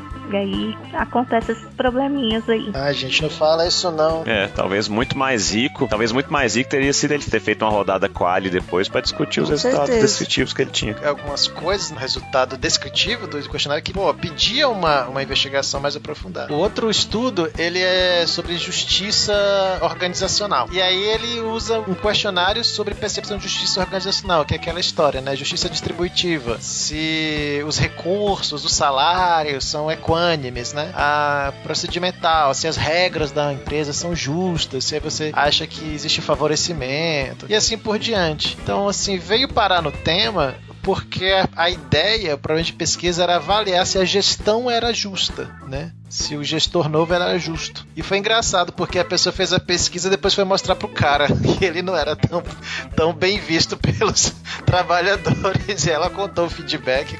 O cara ficou chocado, achando que ele era o, tava arrasando. E as pessoas achando tudo horrível. Mas assim, na verdade, não é. Isso é pesquisa aplicada. Isso é um belo resultado. Boa é que é uma pesquisa sincera. Isso que eu chamo de contribuição profissional. Mas, legal, assim, agora, ele classificou as pessoas que. Sabe, tem aquele problema da escala Likert? Que o cara. Ah, marca entre 1 e 5, 1 e 7. Aí a pessoa marca só no meio, né? Ah, tô na dúvida. Aí marca no meio. Aí aconteceu Uhum. isso aqui. Dois terços das pessoas. Aí você fica, gente. Aí ele chegou à conclusão que as pessoas não estão nem aí pra gestão. O que eu não sei se é pior. Uma conclusão pior. O cara tá indiferente ou o cara tá empenhado em opinar. Então, assim, ele puxou pra análise da gestão. Então, acho que por isso que ele foi parar nesse tema, né? Uhum. Não, sim. A bem da verdade, não há como desvencilhar totalmente CO de GP, porque muitas coisas de GP que é macro tem Sim. impacto micro. Então, Ah, e quase tudo, cara. Quase tudo em gestão de pessoas. O cara não vai lá medir o processo, a- as práticas. de- Ele vai perguntar para as pessoas, né? Eu até tive uma briga com uma vez com uma professora porque eu tava mensurando a autonomia objetivamente, né? E ela dizia que não, que ela perguntava se a pessoa gostava da autonomia dela. Se a pessoa falasse sim, ela dizia que a autonomia era alta. Eu falei, não, é diferente. Percepção de se a coisa realmente acontece, né? Então tem essa, essa- mistura, dá pra perceber em todo tipo de pesquisa, que às vezes é válido você perguntar às pessoas, mas às vezes não é. Você não pode concluir que uma coisa é boa só porque as pessoas acham boa. Você tem que medir se aquilo de fato se caracteriza objetivamente como aquilo que você está querendo representar, como coisa moderna ou uma coisa atrasada, né? É, até eu vou adiantar aqui um pouquinho. Um trabalho que tá lá no tema 5 de modismos, né? O pessoal mediu se a gamificação tinha algum efeito depois na eficácia das ações de capacitação. E aí, como é que eles tentaram medir isso? Perguntando para as pessoas que participavam do treinamento: E aí, o que, que você achou de, de ter um treinamento com gamificação? Aí o pessoal, ah, não, realmente, eu gostei mais das aulas e tudo mais. Então, assim, é totalmente diferente você avaliar impacto depois do desempenho da pessoa. É, justamente, eu acho, eu acho que é válido, né? Mas é um cuidado que é muito importante de ter, de você deixar claro que você está falando da percepção e não do resultado em si. E é um erro, assim, que eu vejo muito comum em vários Exatamente. artigos, as pessoas falando, por exemplo, a gestão é, estratégica de pessoas foi bem implementada. Mas na verdade não é que ela foi bem implementada, é que alguém julga que ela foi bem implementada. Então você não pode trazer como verdade algo que é só uma percepção. É, a interpretação de tudo. É, tem que fazer a interpretação, né? Tem que dizer, olha, a pessoa percebeu de maneira favorável a implementação. Exatamente. E o que é um belo resultado também. né? É só fazer esse disclaimer de, Sim, é que as devidamente pessoas no vão, artigo. né? elas extrapolam isso para concluir a realidade objetiva como sendo aquilo que foi, na verdade, uma percepção subjetiva. Não sei se a gente tá ficando muito filosófico nesse debate, mas só pro pessoal entender, assim, uma metáfora, imagina que o médico, em vez de fazer um exame, ele pergunta pra você, você tá se sentindo bem? Tô. Aí ele fala, então você tá curado, volta pra casa. Pô, ele não pode fazer isso, você tem que te fazer o exame pra saber se você tá bem ou não, objetivamente, com base em alguma coisa do seu corpo, né? Então a diferença é essa, né? As ciências, em geral, também tem que ter um aspecto objetivo pra poder tirar conclusões nesse nível, né, de, de né? Que nem sempre É. é, possível, né? Diga-se de passagem aqui. né? Nem todo fenômeno você consegue medir, é, assim, Isso. sem perguntar pra pessoa envolvida. É, ainda mais tratando de ciências sociais, né? Como é a administração e a psicologia. É. Mas aí é por isso que a gente tem todo o estudo da psicometria, né? Que é justamente para tentar colocar de uma forma, digamos assim, mais objetiva essa subjetividade, né? Ou pelo menos mais confiável, mais válida. Uhum. Uhum. Bom, bola pra frente, gente, senão esse debate vai ficar infinito.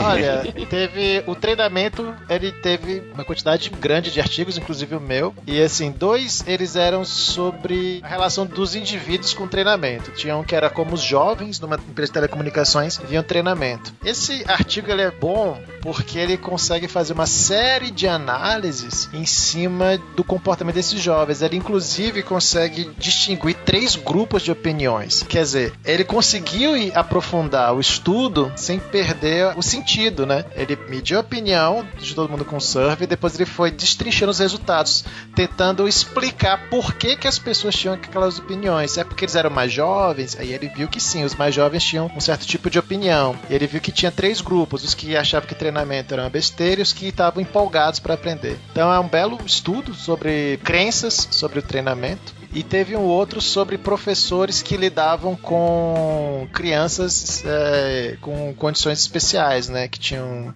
deficiências intelectuais, visuais, físicas. E aí ele demonstra que esses profissionais eles têm um interesse intrínseco em se capacitar porque eles têm uma relação muito afetiva com o trabalho. Então, se você vir um empregado seu levando apostila para estudar o assunto do trabalho em casa, esse cara é mega comprometido com o trabalho, porque ele o estudo mostra que os professores estudam por conta própria porque eles têm muita preocupação em saber lidar com o, as crianças, né? Nessas condições especiais. Pois é, é, é um estudo super simples e ele é qualitativo, né? Com entrevistas, mas que traz uma, uma percepção de um certo tipo de vínculo, né, com o trabalho. Profissionais de saúde, eles são hiper envolvidos às vezes e acabam tendo essa motivação intrínseca porque estão, digamos assim, tem um comprometimento uh, baseado nos valores, né, baseado no,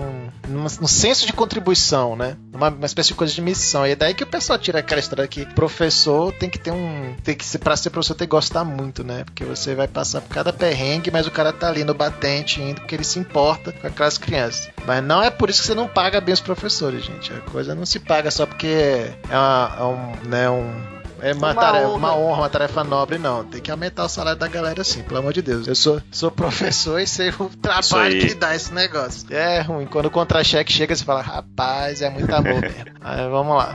É... Abaixo o sistema. Vamos fazer um artigo crítico, gente. Uberização de professores. Não pode rolar. É. Precarização. Você sabe que já tem aplicativos assim, tipo Uber pra professor, né? Ah, meu Deus, já Você é. pede professor via aplicativo. Tem. Acabou, gente. Precarizou agora tudo, agora. Precarizou o professor, meu filho. Quem que vai querer essa profissão agora? Qual é o professor mais próximo? Imagina, cara. É. Aí você vai lá, dá, dá um joinha, o professor também dá um joinha, e dá um match, aluno professor. Professor Pardal está a caminho, é em cinco minutos. Esse de dar match, esse da match seria bom pra relação orienta, orientando e orientador, né? Você bota lá o tema que você quer pesquisar. Importante. E aí o, o, orientador bota o que ele pesquisa e vê se dá match. Olha aí que ideia revolucionária. Olha, oh, vamos abrir ideia, uma startup hein? agora. Vamos montar vamos. um squad com uma tribe e fazer um chapter pra gente botar esse negócio pra bater recordes.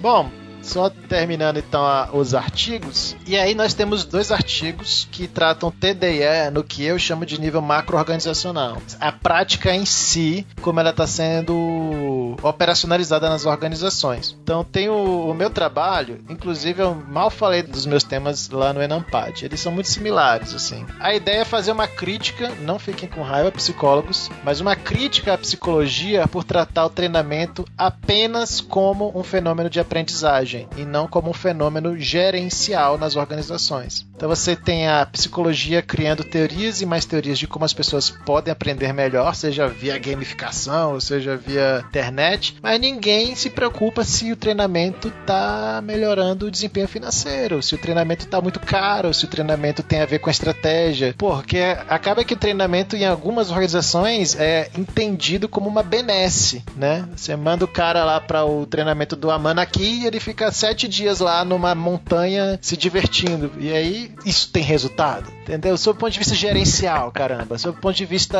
concreto da coisa, vamos, vamos falar sério. Isso aí serve para alguma coisa? Então aí eu trago algumas perspectivas da gestão estratégica de pessoas que tentam é, contextualizar o treinamento e aí eu proponho um modelo macro-organizacional mesmo. Vamos tratar o treinamento como um sistema organizacional. E aí você tem que analisar a relação dele com a estratégia, analisar os resultados, analisar é, como que ele tem que estar tá respondendo às pressões de mercado, às pressões de governo, como que ele tem que responder a, a mudanças ambientais, que é uma perspectiva da estratégica, né? Michael Porter falava disso, a uhum. Resource Based View, a visão baseada em recursos, fala disso, sobre como você tem que desenvolver né, sistemas é, eficientes para gerar uma vantagem competitiva. E o TDE vive dizendo que é estratégico, mas ele não consegue criar teorias estratégicas de TDE. Você tem é, sistemas de alto desempenho humano, mas você não tem um sistema de alto desempenho em treinamentos, né? um sistema de treinamento de alto desempenho, enfim. Esse é o questionamento que eu trago, um artigo teórico, né? E o Diogo acho que deu um pulo do gato aí pro,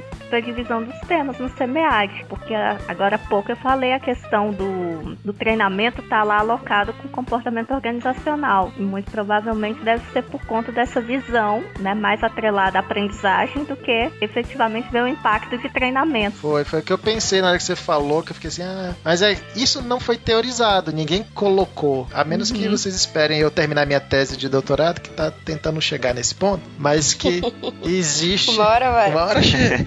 que existe uma, de fato, uma abordagem comportamental do treinamento e uma abordagem que ninguém está fazendo, ninguém está olhando, que seria uma abordagem organizacional.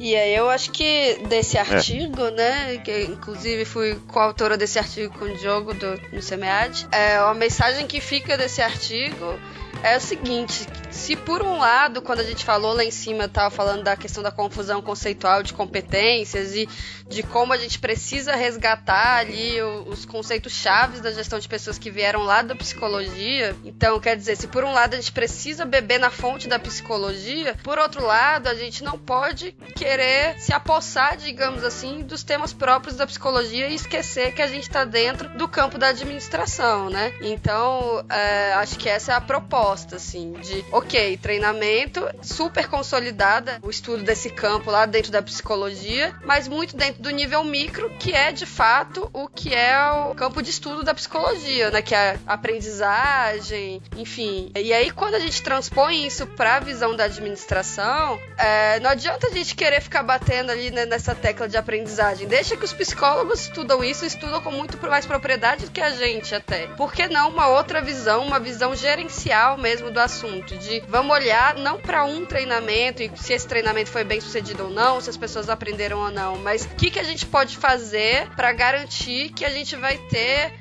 uh, um programa de treinamentos bem-sucedidos, né? Um, um, uma unidade de gestão de pessoas que é capaz de fornecer treinamentos consistentes e que de fato acarretam num aumento do desempenho organizacional sustentável. Uhum, exatamente. Boa. Vamos uhum. soltar esse negócio logo aí, Joe, pra gente ler. Tá difícil, filho. Tá difícil, mas vai sair. Vai, isso aí, gente. Pessoal, orem aí pelo Diogo, tá? Podem começar hoje já.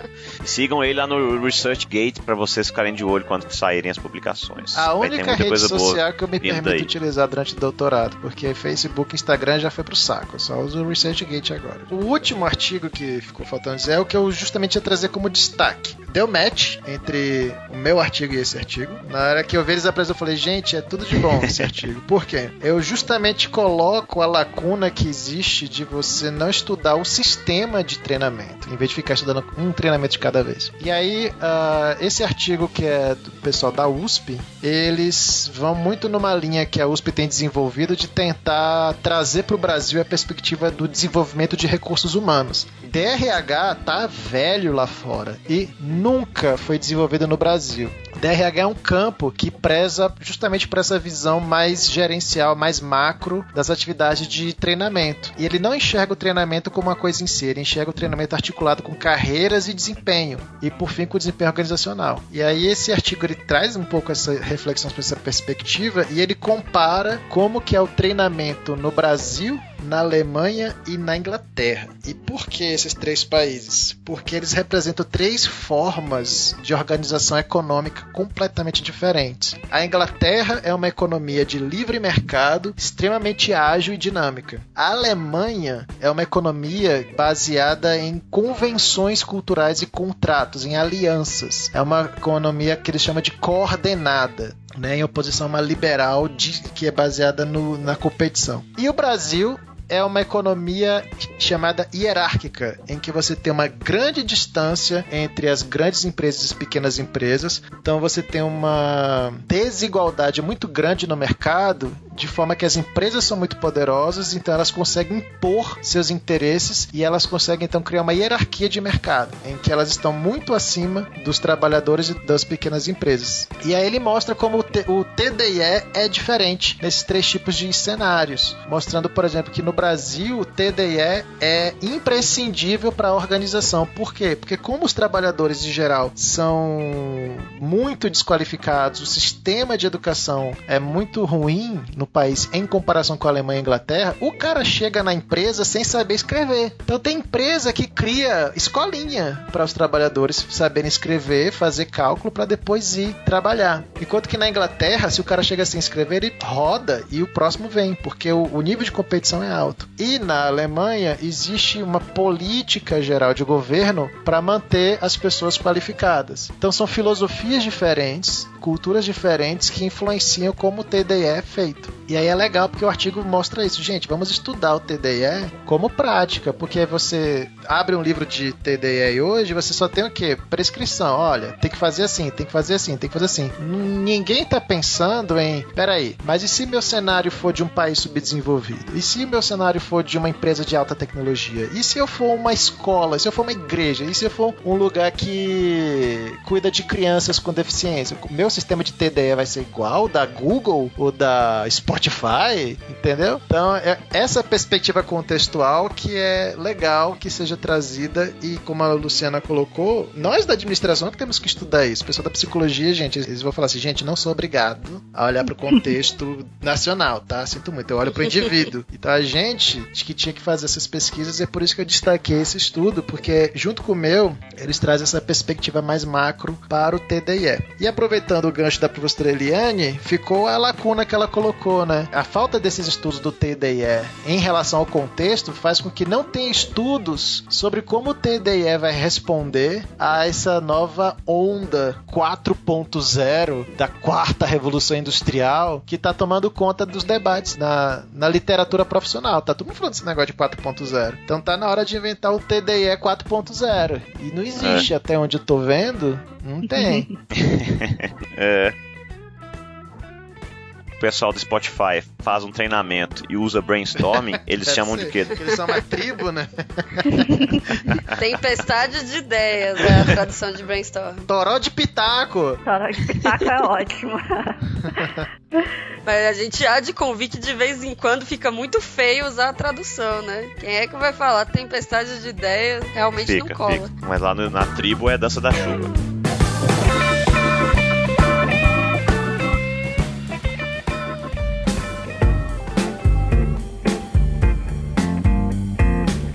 Passando agora pro tema 4, que ficou sob a minha responsabilidade, com a ajuda da Natasha aí. O tema 4 é sobre o significado do trabalho, satisfação e mecanismos de recompensa. Então, assim, só pelo nome do tema dá para perceber que tem uma mistureba, mas que não se refletiu tanto, assim, nos trabalhos. Tá? Bom, aqui teve mais pegada crítica mesmo, a maioria dos trabalhos. Então, focaram nessa questão do significado do trabalho, principalmente, e a relação com outras questões que tem um pouco a ver, tá? E sempre a partir do enfoque da perspectiva de determinados grupos. Não foram muitos artigos, foram 10 artigos só, em três sessões. Então teve é, artigos que abordaram, por exemplo, o cuidador de idosos, né, como é que ele se vê enquanto sujeito, como é a relação de trabalho ali com aquela pessoa de quem ele cuida, e sob o ponto de vista de um guia do cuidador que é editado pelo governo federal. Ele fez análise de discurso desse documento, coisa meio interessante, meio diferente. Teve também a síndrome de burnout em professores universitários, né, que é síndrome de burnout, para quem não sabe, aí é um esgotamento físico, emocional, geralmente é vinculado a uma atividade profissional que é desgastante emocionalmente. Então, teve a pesquisa nesse sentido sobre professores universitários e sobre o aumento da incidência disso, atrelada muito à questão das condições de trabalho desses professores. Dando continuidade, é interessante esse trabalho estar alocado no tema 4, porque lá no tema 2 a gente teve né, trabalhos falando de burnout e trabalhos falando da realidade dos professores universitários, né, mas aí com enfoque no assédio moral, alocados naquele tema, né? E aí de repente esse aqui tá super alinhado com esses outros, foi jogado no tema 4, né? É, exatamente. E, e é interessante é, que no tema 5 também teve síndrome. Aliás, no Sim. tema 2 também teve síndrome de burnout. Né? Só que lá no tema 2,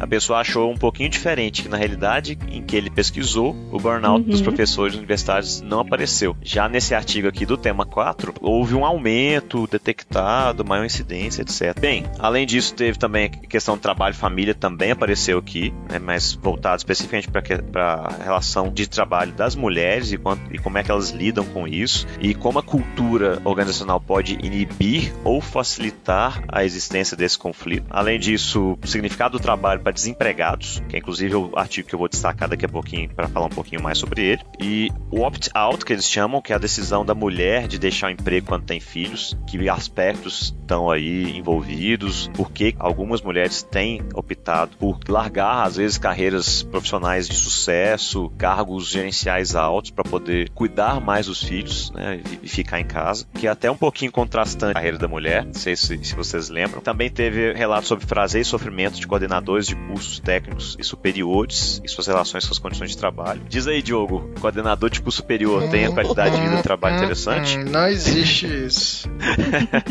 pois é, eles falam um pouquinho como é que é ser coordenador de curso, o sofrimento que essas pessoas passam. Rapaz, lá no Enampad teve um, um, trabalho que falava sobre isso. É, na verdade, era sobre competências dos coordenadores de curso, mas aí tinham vários professores na sala que já tinham sido coordenadores de curso. Aí virou uma sessão de desabafo, assim. Era todo mundo falando do quão sofrido era, que não ganhava quase nada em troca, que era um tra trabalheira danada. Olha, é Complicado. dizer que se ser professor é questão de amor, ser coordenador de curso já é um relacionamento abusivo. Vocês têm que pular fora disso antes que acabe com você. Mas você não consegue sair porque, como é abusivo, você se sente tão responsável por tanta coisa que aí você fica, digamos assim, em conflito. Ai, o que será desse departamento sem mim? Ai, mas eu tô morrendo. Eu, gente, é, tem que, tem que ter uma linha de pesquisa mesmo para isso, viu, lá, viu, Luciana? Tem que ter mesmo desabafos aí, porque o negócio é complicado. Mas aí vamos deixar pro pessoal da psicologia. É, é mesmo.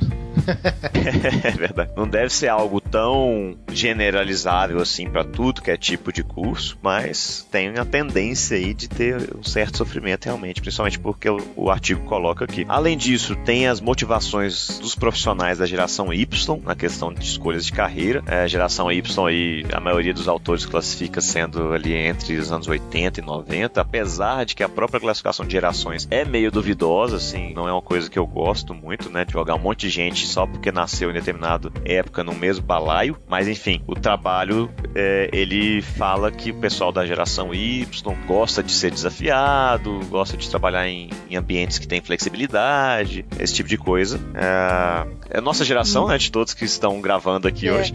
E foi lembrando, né, o o tema predominante lá na parte de, do tema 1 de carreiras, justamente essa parte das carreiras nas perspectivas das gerações. Ah, sim. Olha só, então mais uma vez aqui com uhum. artigos que poderiam estar em outro lugar, né? Estão aí misturados. Além disso, também a representação social da aposentadoria sob a ótica de professores universitários. Tanto eles pegaram dois estratos aí de amostra, né? Professores perto de se aposentar e professores que acabaram de se aposentar. E como eles entendiam a aposentadoria em si e num contexto específico de uma instituição de ensino superior pública. Então, muito daquele negócio de perda de identidade, que o cara sai sem estar preparado, outros com aquele negócio de, poxa, quero trabalhar até o último dia possível, eu quero contribuir. Então, um pouco disso também foi discutido no artigo. E, por fim, relações entre comprometimento, entrincheiramento e consentimento com o desempenho de policiais militares. Né? Como essas três coisinhas aí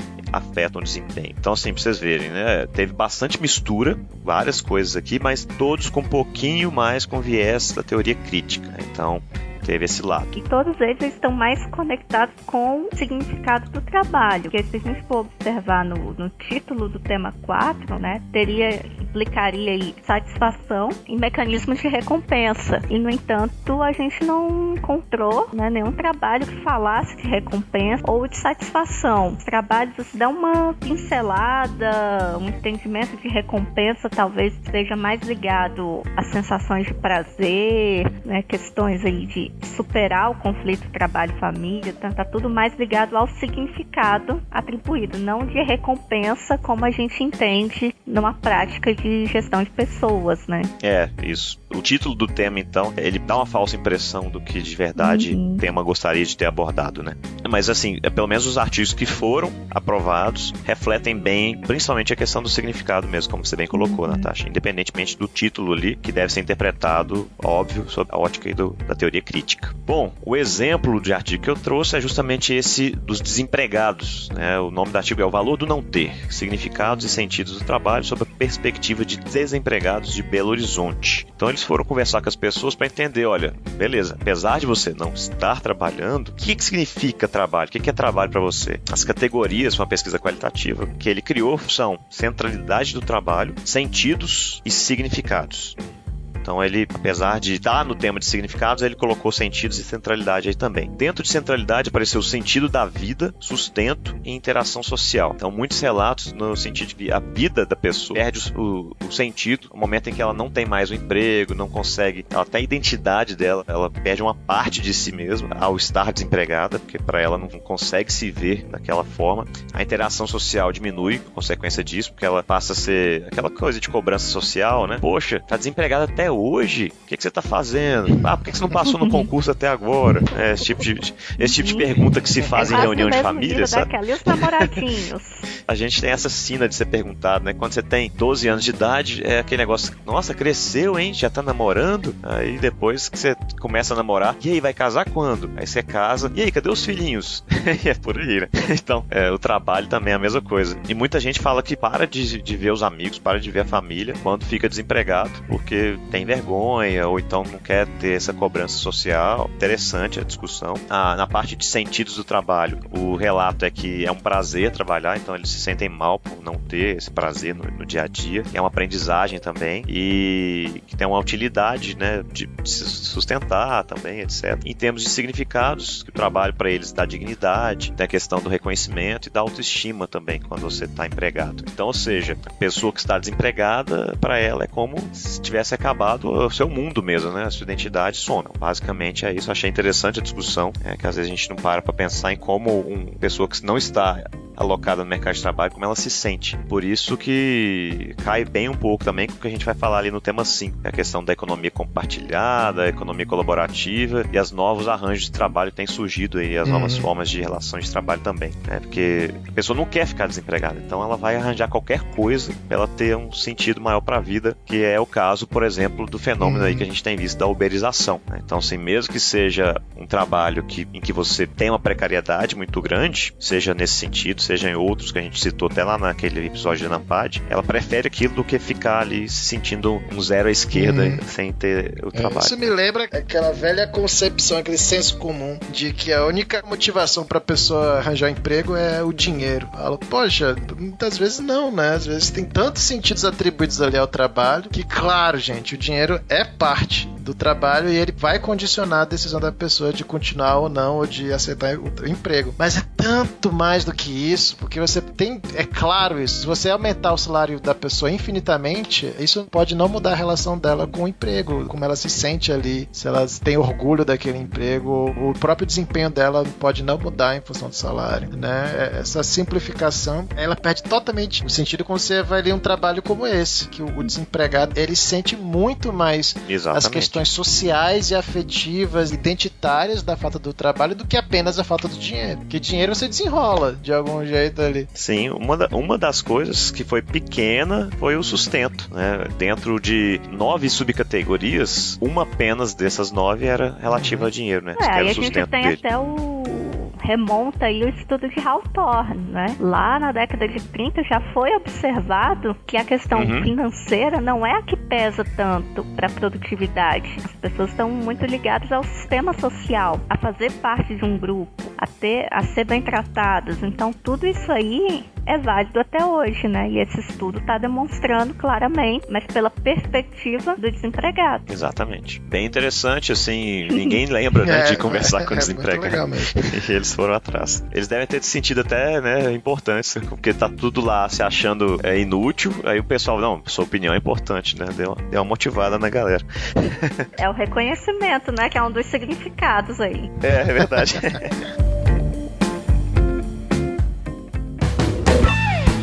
Bye.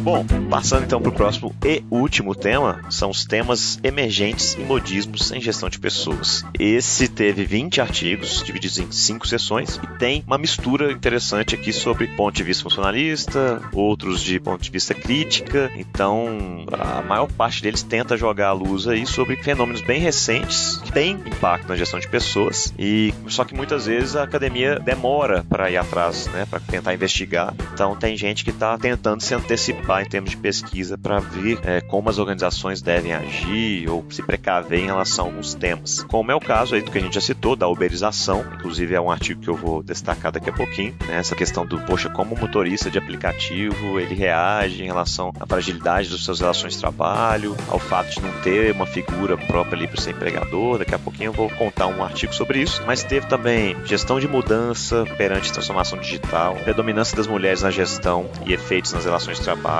empoderamento feminino aí também surgiu, questão da reforma da previdência, como o servidor público tem reagido à expectativa da reforma. Então ela fez o estudo obviamente antes da primeira rodada da reforma ser aprovada. A questão do ageísmo, que é tipo um racismo, só que em relação à idade, né, são os conjuntos de atitudes frente ao envelhecimento e como diferentes tipos de empregados veem o cidadão de mais idade, né, o cidadão idoso dentro das organizações. Então é até engraçado esse trabalho que os meninos de 20 e poucos anos acham que a partir de 40 já tá velho já e já não tem muita utilidade da empresa mais, sabe? É interessante essa, essa visão aí que o artigo traz. Coisa que tem surgido muito também, né? Porque tá na moda, principalmente no setor público agora, teletrabalho, home office e como os arranjos flexíveis de trabalho estão surgindo aí. A autogestão de carreira em relação principalmente às decisões para tentar me adaptar enquanto funcionário para as mudanças tecnológicas, né? Desenvolvimento de competências, habilidades para preparar e me adaptar às alterações da tecnologia. Relações entre comportamento cidadania organizacional e estilos de liderança. Cidadania organizacional é como se fosse um, um comprometimento bombado, sabe?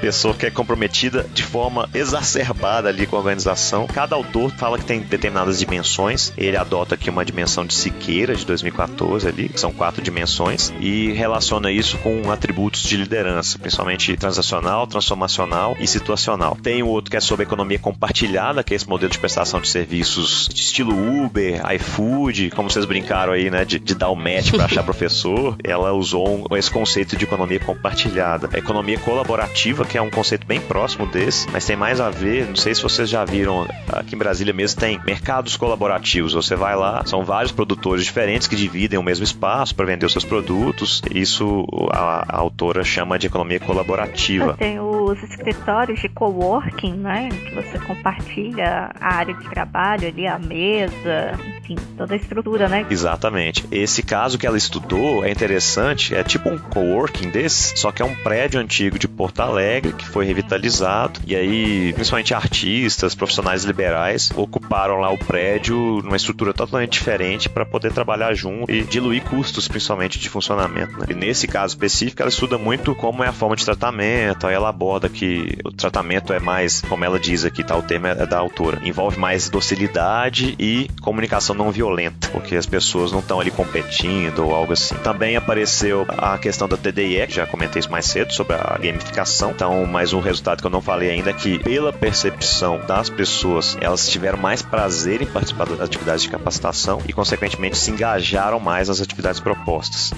Tá?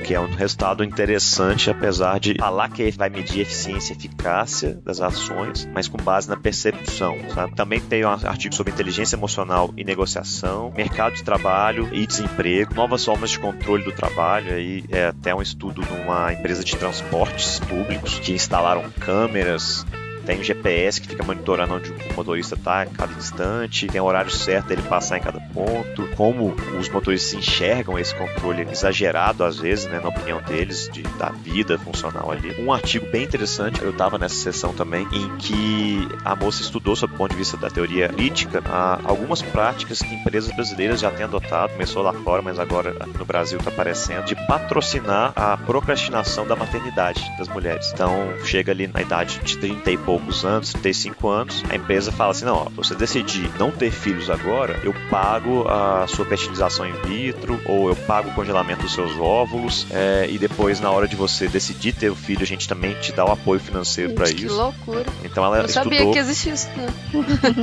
é. Polêmico, polêmico.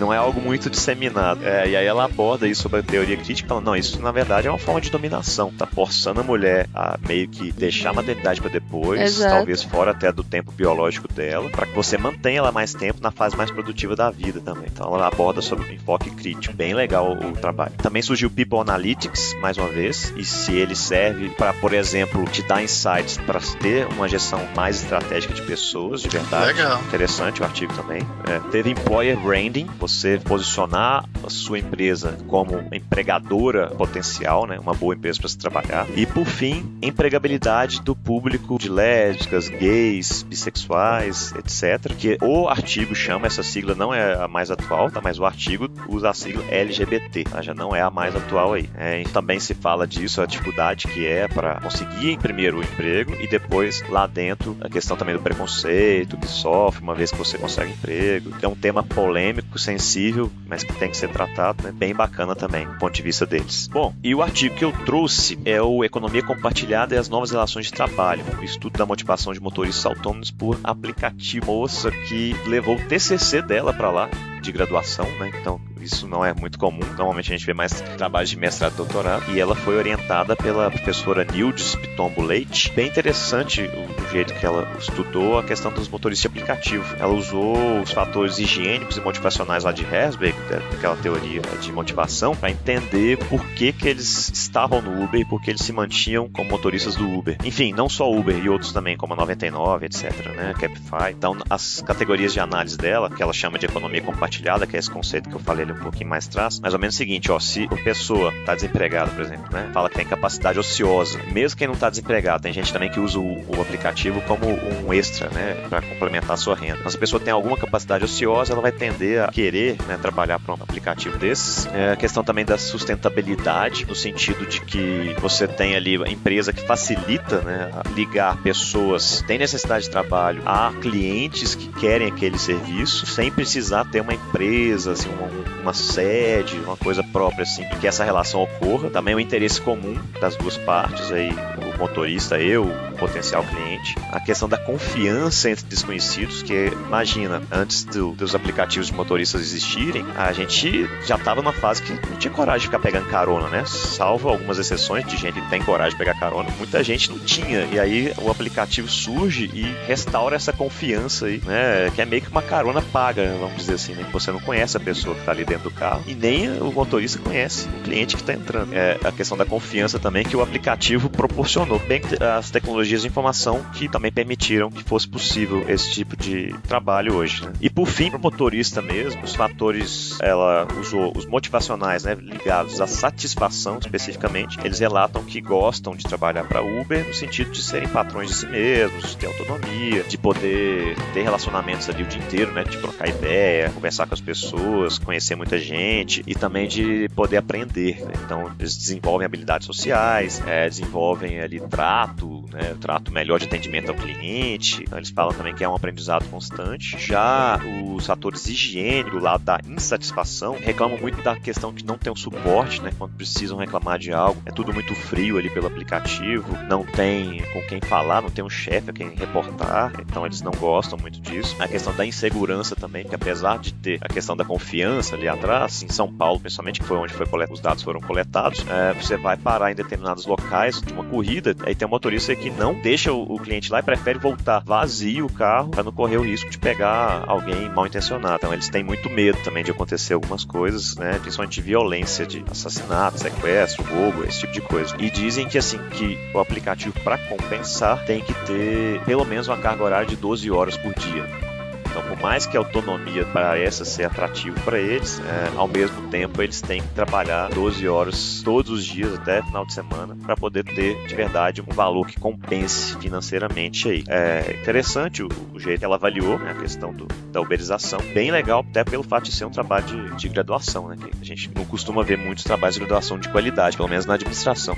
É, mas o que eu acho que é a grande sacada desse artigo é que ela retoma um tema que até então estava esquecido, né? A gente até comentou isso no, no episódio do Enampar, que é a motivação. Né? A gente tem uma infinidade de teorias de motivação e as pesquisas chegaram a um ponto de saturação. Então a gente não via mais esse tema e de repente ela traz de volta, mas numa pegada contemporânea, né? Tratando de um tema extremamente atual e que a gente precisa, né, repensar as relações trabalhistas, a gente tem que repensar uma série de, de questões gerenciais por conta dessa nova estrutura, né, que o Uber e todas essas empresas de aplicativo trouxeram. Então é muito, muito legal isso aí. E o Herzberg, assim, uh, apesar de muita gente já entender que é uma teoria de motivação que já não, não representa tão bem né, o construto aí, mas assim, o trabalho dela funcionou muito bem.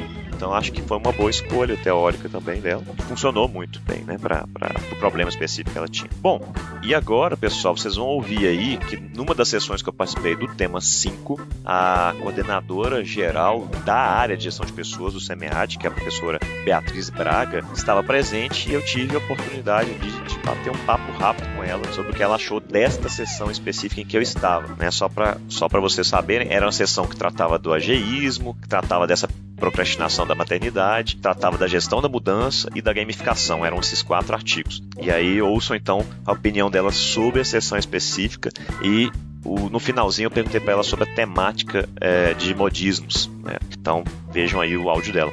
Felipe, né? Isso. Felipe, eu achei a sessão muito interessante, muito rica, os trabalhos sobre temas muito legais, assim, e, e conectados, o que é importante também, né?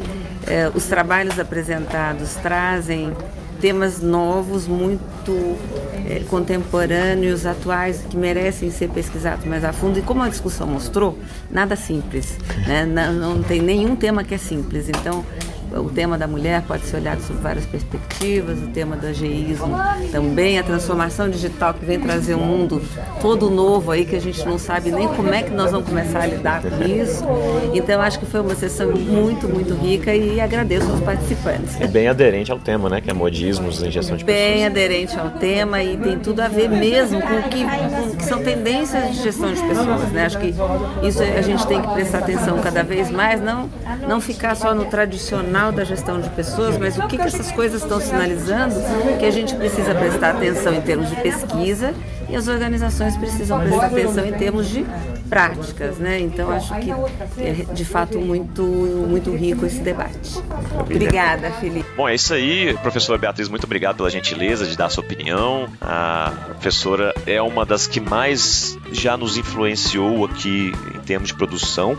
Tem muitos artigos publicados na área de gestão de pessoas. É uma pessoa muito acessível, simpática e foi um prazer conhecer pessoalmente. O Diogo já, já esteve em outras sessões com ela, né, Diogo? Já sim, lá no Enampad. A gente teve a sessão que eu elogiei justamente por ser a sessão interativa e teve muita, muita discussão.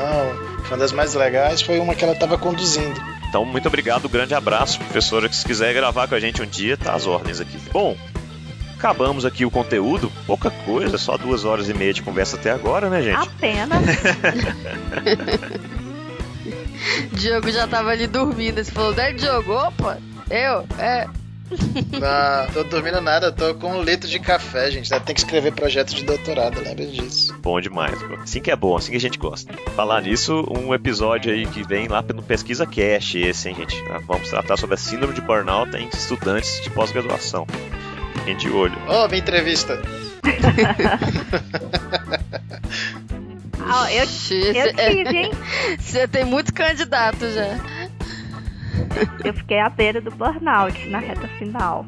Tanto, tanto que, que, impactou até na, no físico, né? Eu tive, acabei tendo uma lesão no joelho e uma bursite no ombro. Nossa, tá, viu, gente? Esse é um tema importante e que muitas vezes é menosprezado pela maioria das pessoas ou mascarado dentro da academia. Então fica aí a dica. Né? Cada pessoa que passa pela pós-graduação tem uma história diferente de doença maluca pra contar. Mas não é por isso que vocês, não, vocês vão deixar de fazer, viu, gente, que tá ouvindo aí. É. Não, mas o, o, paradoxal disso tudo é que o meu tema de pesquisa era bem-estar no trabalho. E aí. Boa. Ai, ai. Bom, só para deixar o spoiler aí do próximo episódio, a gente vai falar um pouquinho sobre os modelos de gestão de pessoas. Então, fiquem de olho, é complementar ao do histórico de gestão de pessoas, que foi o episódio número 4. Bem, então agora vamos para nossa sessão de indicações. Música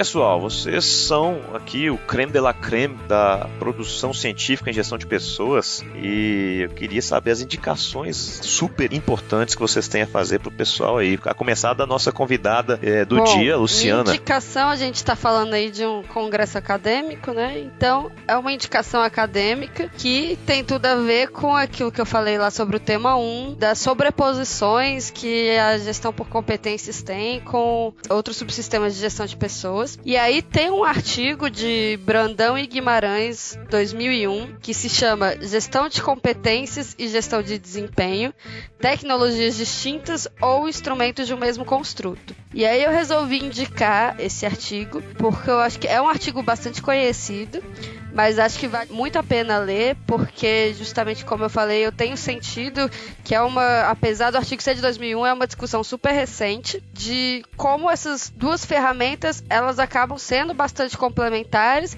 mas ao mesmo tempo a gente tem que ter cuidado ali para não acabar confundindo, né, é, uma coisa com a outra. Então, é, o que ele propõe no artigo é que a gestão por a gestão de competências, ela é na verdade ali uh, uma partezinha, um subsídio do processo de gestão de desempenho que então se baseia na gestão de competências, né? Ele conclui dizendo que a, o mais adequado seria a gente chamar gestão de desempenho por competências. Então, acho que é um material acadêmico que tem algumas referências lá no final também, para quem quiser se aprofundar depois, que é bastante interessante para evitar essa confusão de conceitos que a gente sempre encontra na gestão de pessoas. Isso aí, é um ensaio teórico bem interessante, bem citado. Natasha, é você. Então, a minha indicação também é acadêmica, né? No, no outro episódio que eu participei, eu fui mais moderninha, indiquei filme, né, Instagram, mas aí agora eu vou pegar bem um, um livro, né, a minha indicação é de um livro, mas é um livro fininho, porém com conteúdo muito rico, tá? Que é Interação Humana e Gestão, a construção psicossocial das organizações de trabalho. Né? Os autores são o Zanelli e o Silva, e a, a sugestão desse livro ela vai muito assim né? Ela se relaciona muito com o que a gente foi falando o tempo todo ao longo da, da discussão, né? Dessa dificuldade que a gente tem de né, conceituar o que, que é gestão de pessoas, o que, que é comportamento organizacional, né?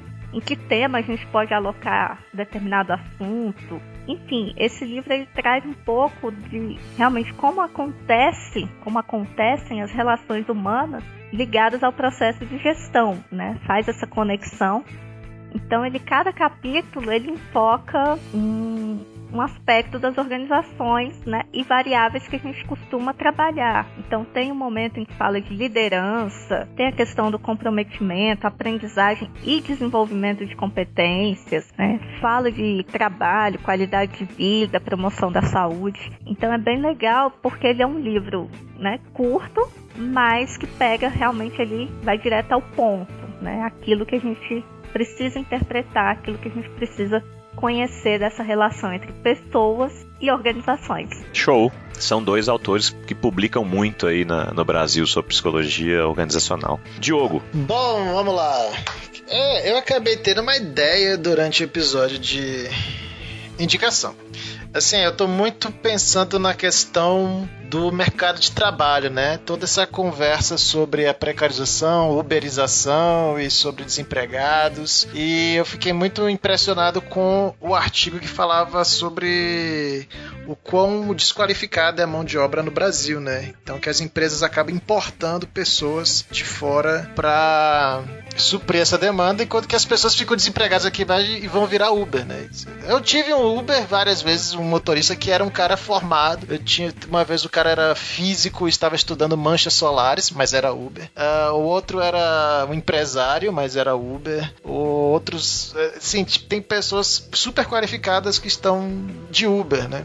Eu peguei um Uber uma vez lá em, no Rio de Janeiro, que ele era piloto de helicóptero da Petrobras, cara. E aí teve, naquela época que teve uns cortes lá, ele saiu e foi dirigir Uber enquanto não arranjava o trabalho. Pois é, era pensado para ser um bico, né? Enquanto você tá se estabilizando e tá virando uma profissão da vida inteira. E aí gera toda essa questão trabalhista, porque se o cara vai ser Uber para sempre, então ele já tem que ter uma relação de trabalho. A minha indicação, ela é o seguinte: tem um economista que eu gosto muito e ele trata muito sobre quais são as questões estruturais, já que a gente falou muito sobre prestar atenção no contexto para olhar depois para a gestão de pessoas. O que é está acontecendo com o Brasil para estar tá acontecendo toda essa discussão de uberização? Lembrando que o Uber é um fenômeno global, mas aqui no Brasil ele tem essa marca específica de ser tratado, visto como uma forma de precarização. Sempre que você olhar para a TV e você vê aquela propaganda do agro é pop, o agro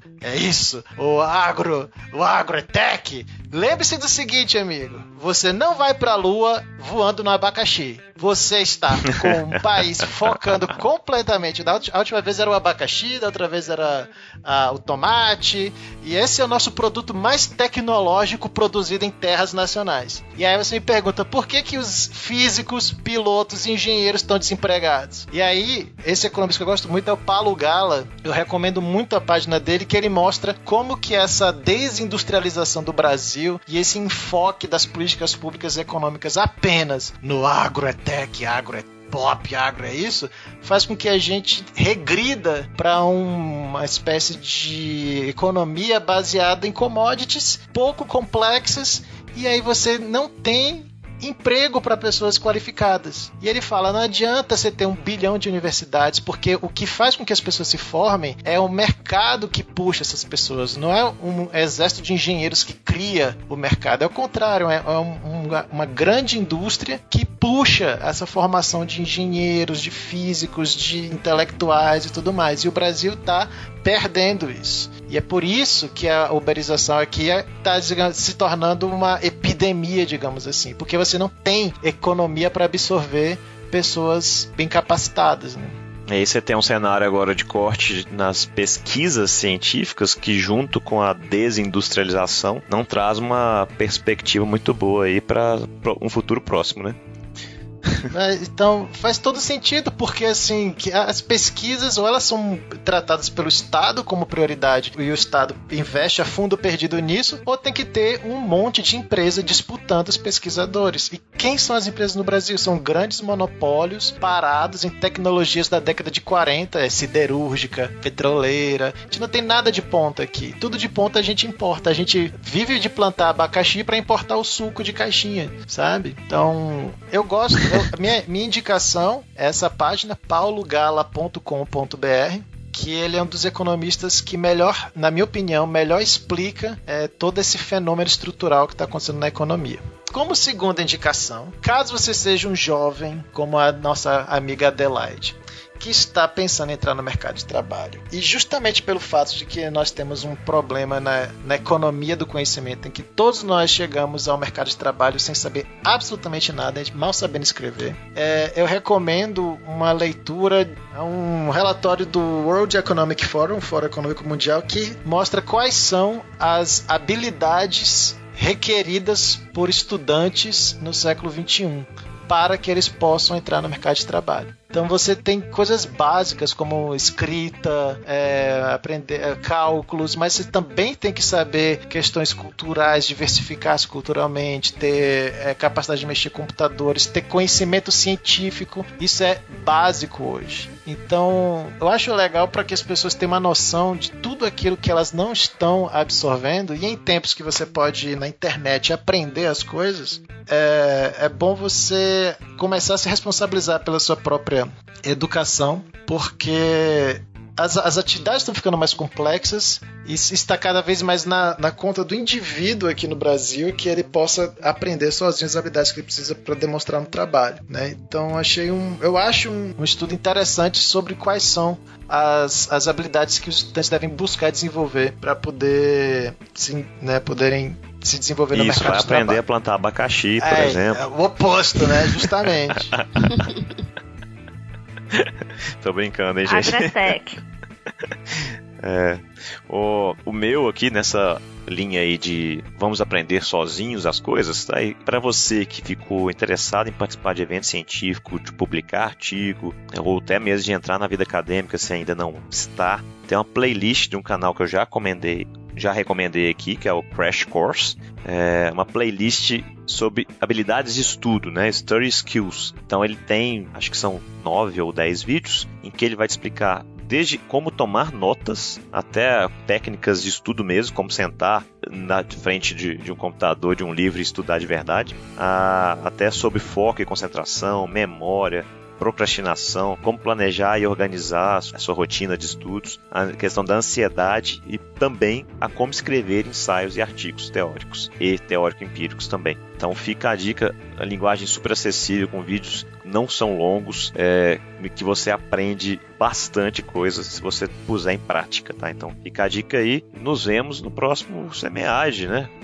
É, agora, deixa eu falar, acho que ele tá esquecendo uma, uma competência, uma habilidade, não sei mais o conceito, básica pra qualquer um, Felipe, de que vai mexer com pesquisa, estudantes e tudo mais.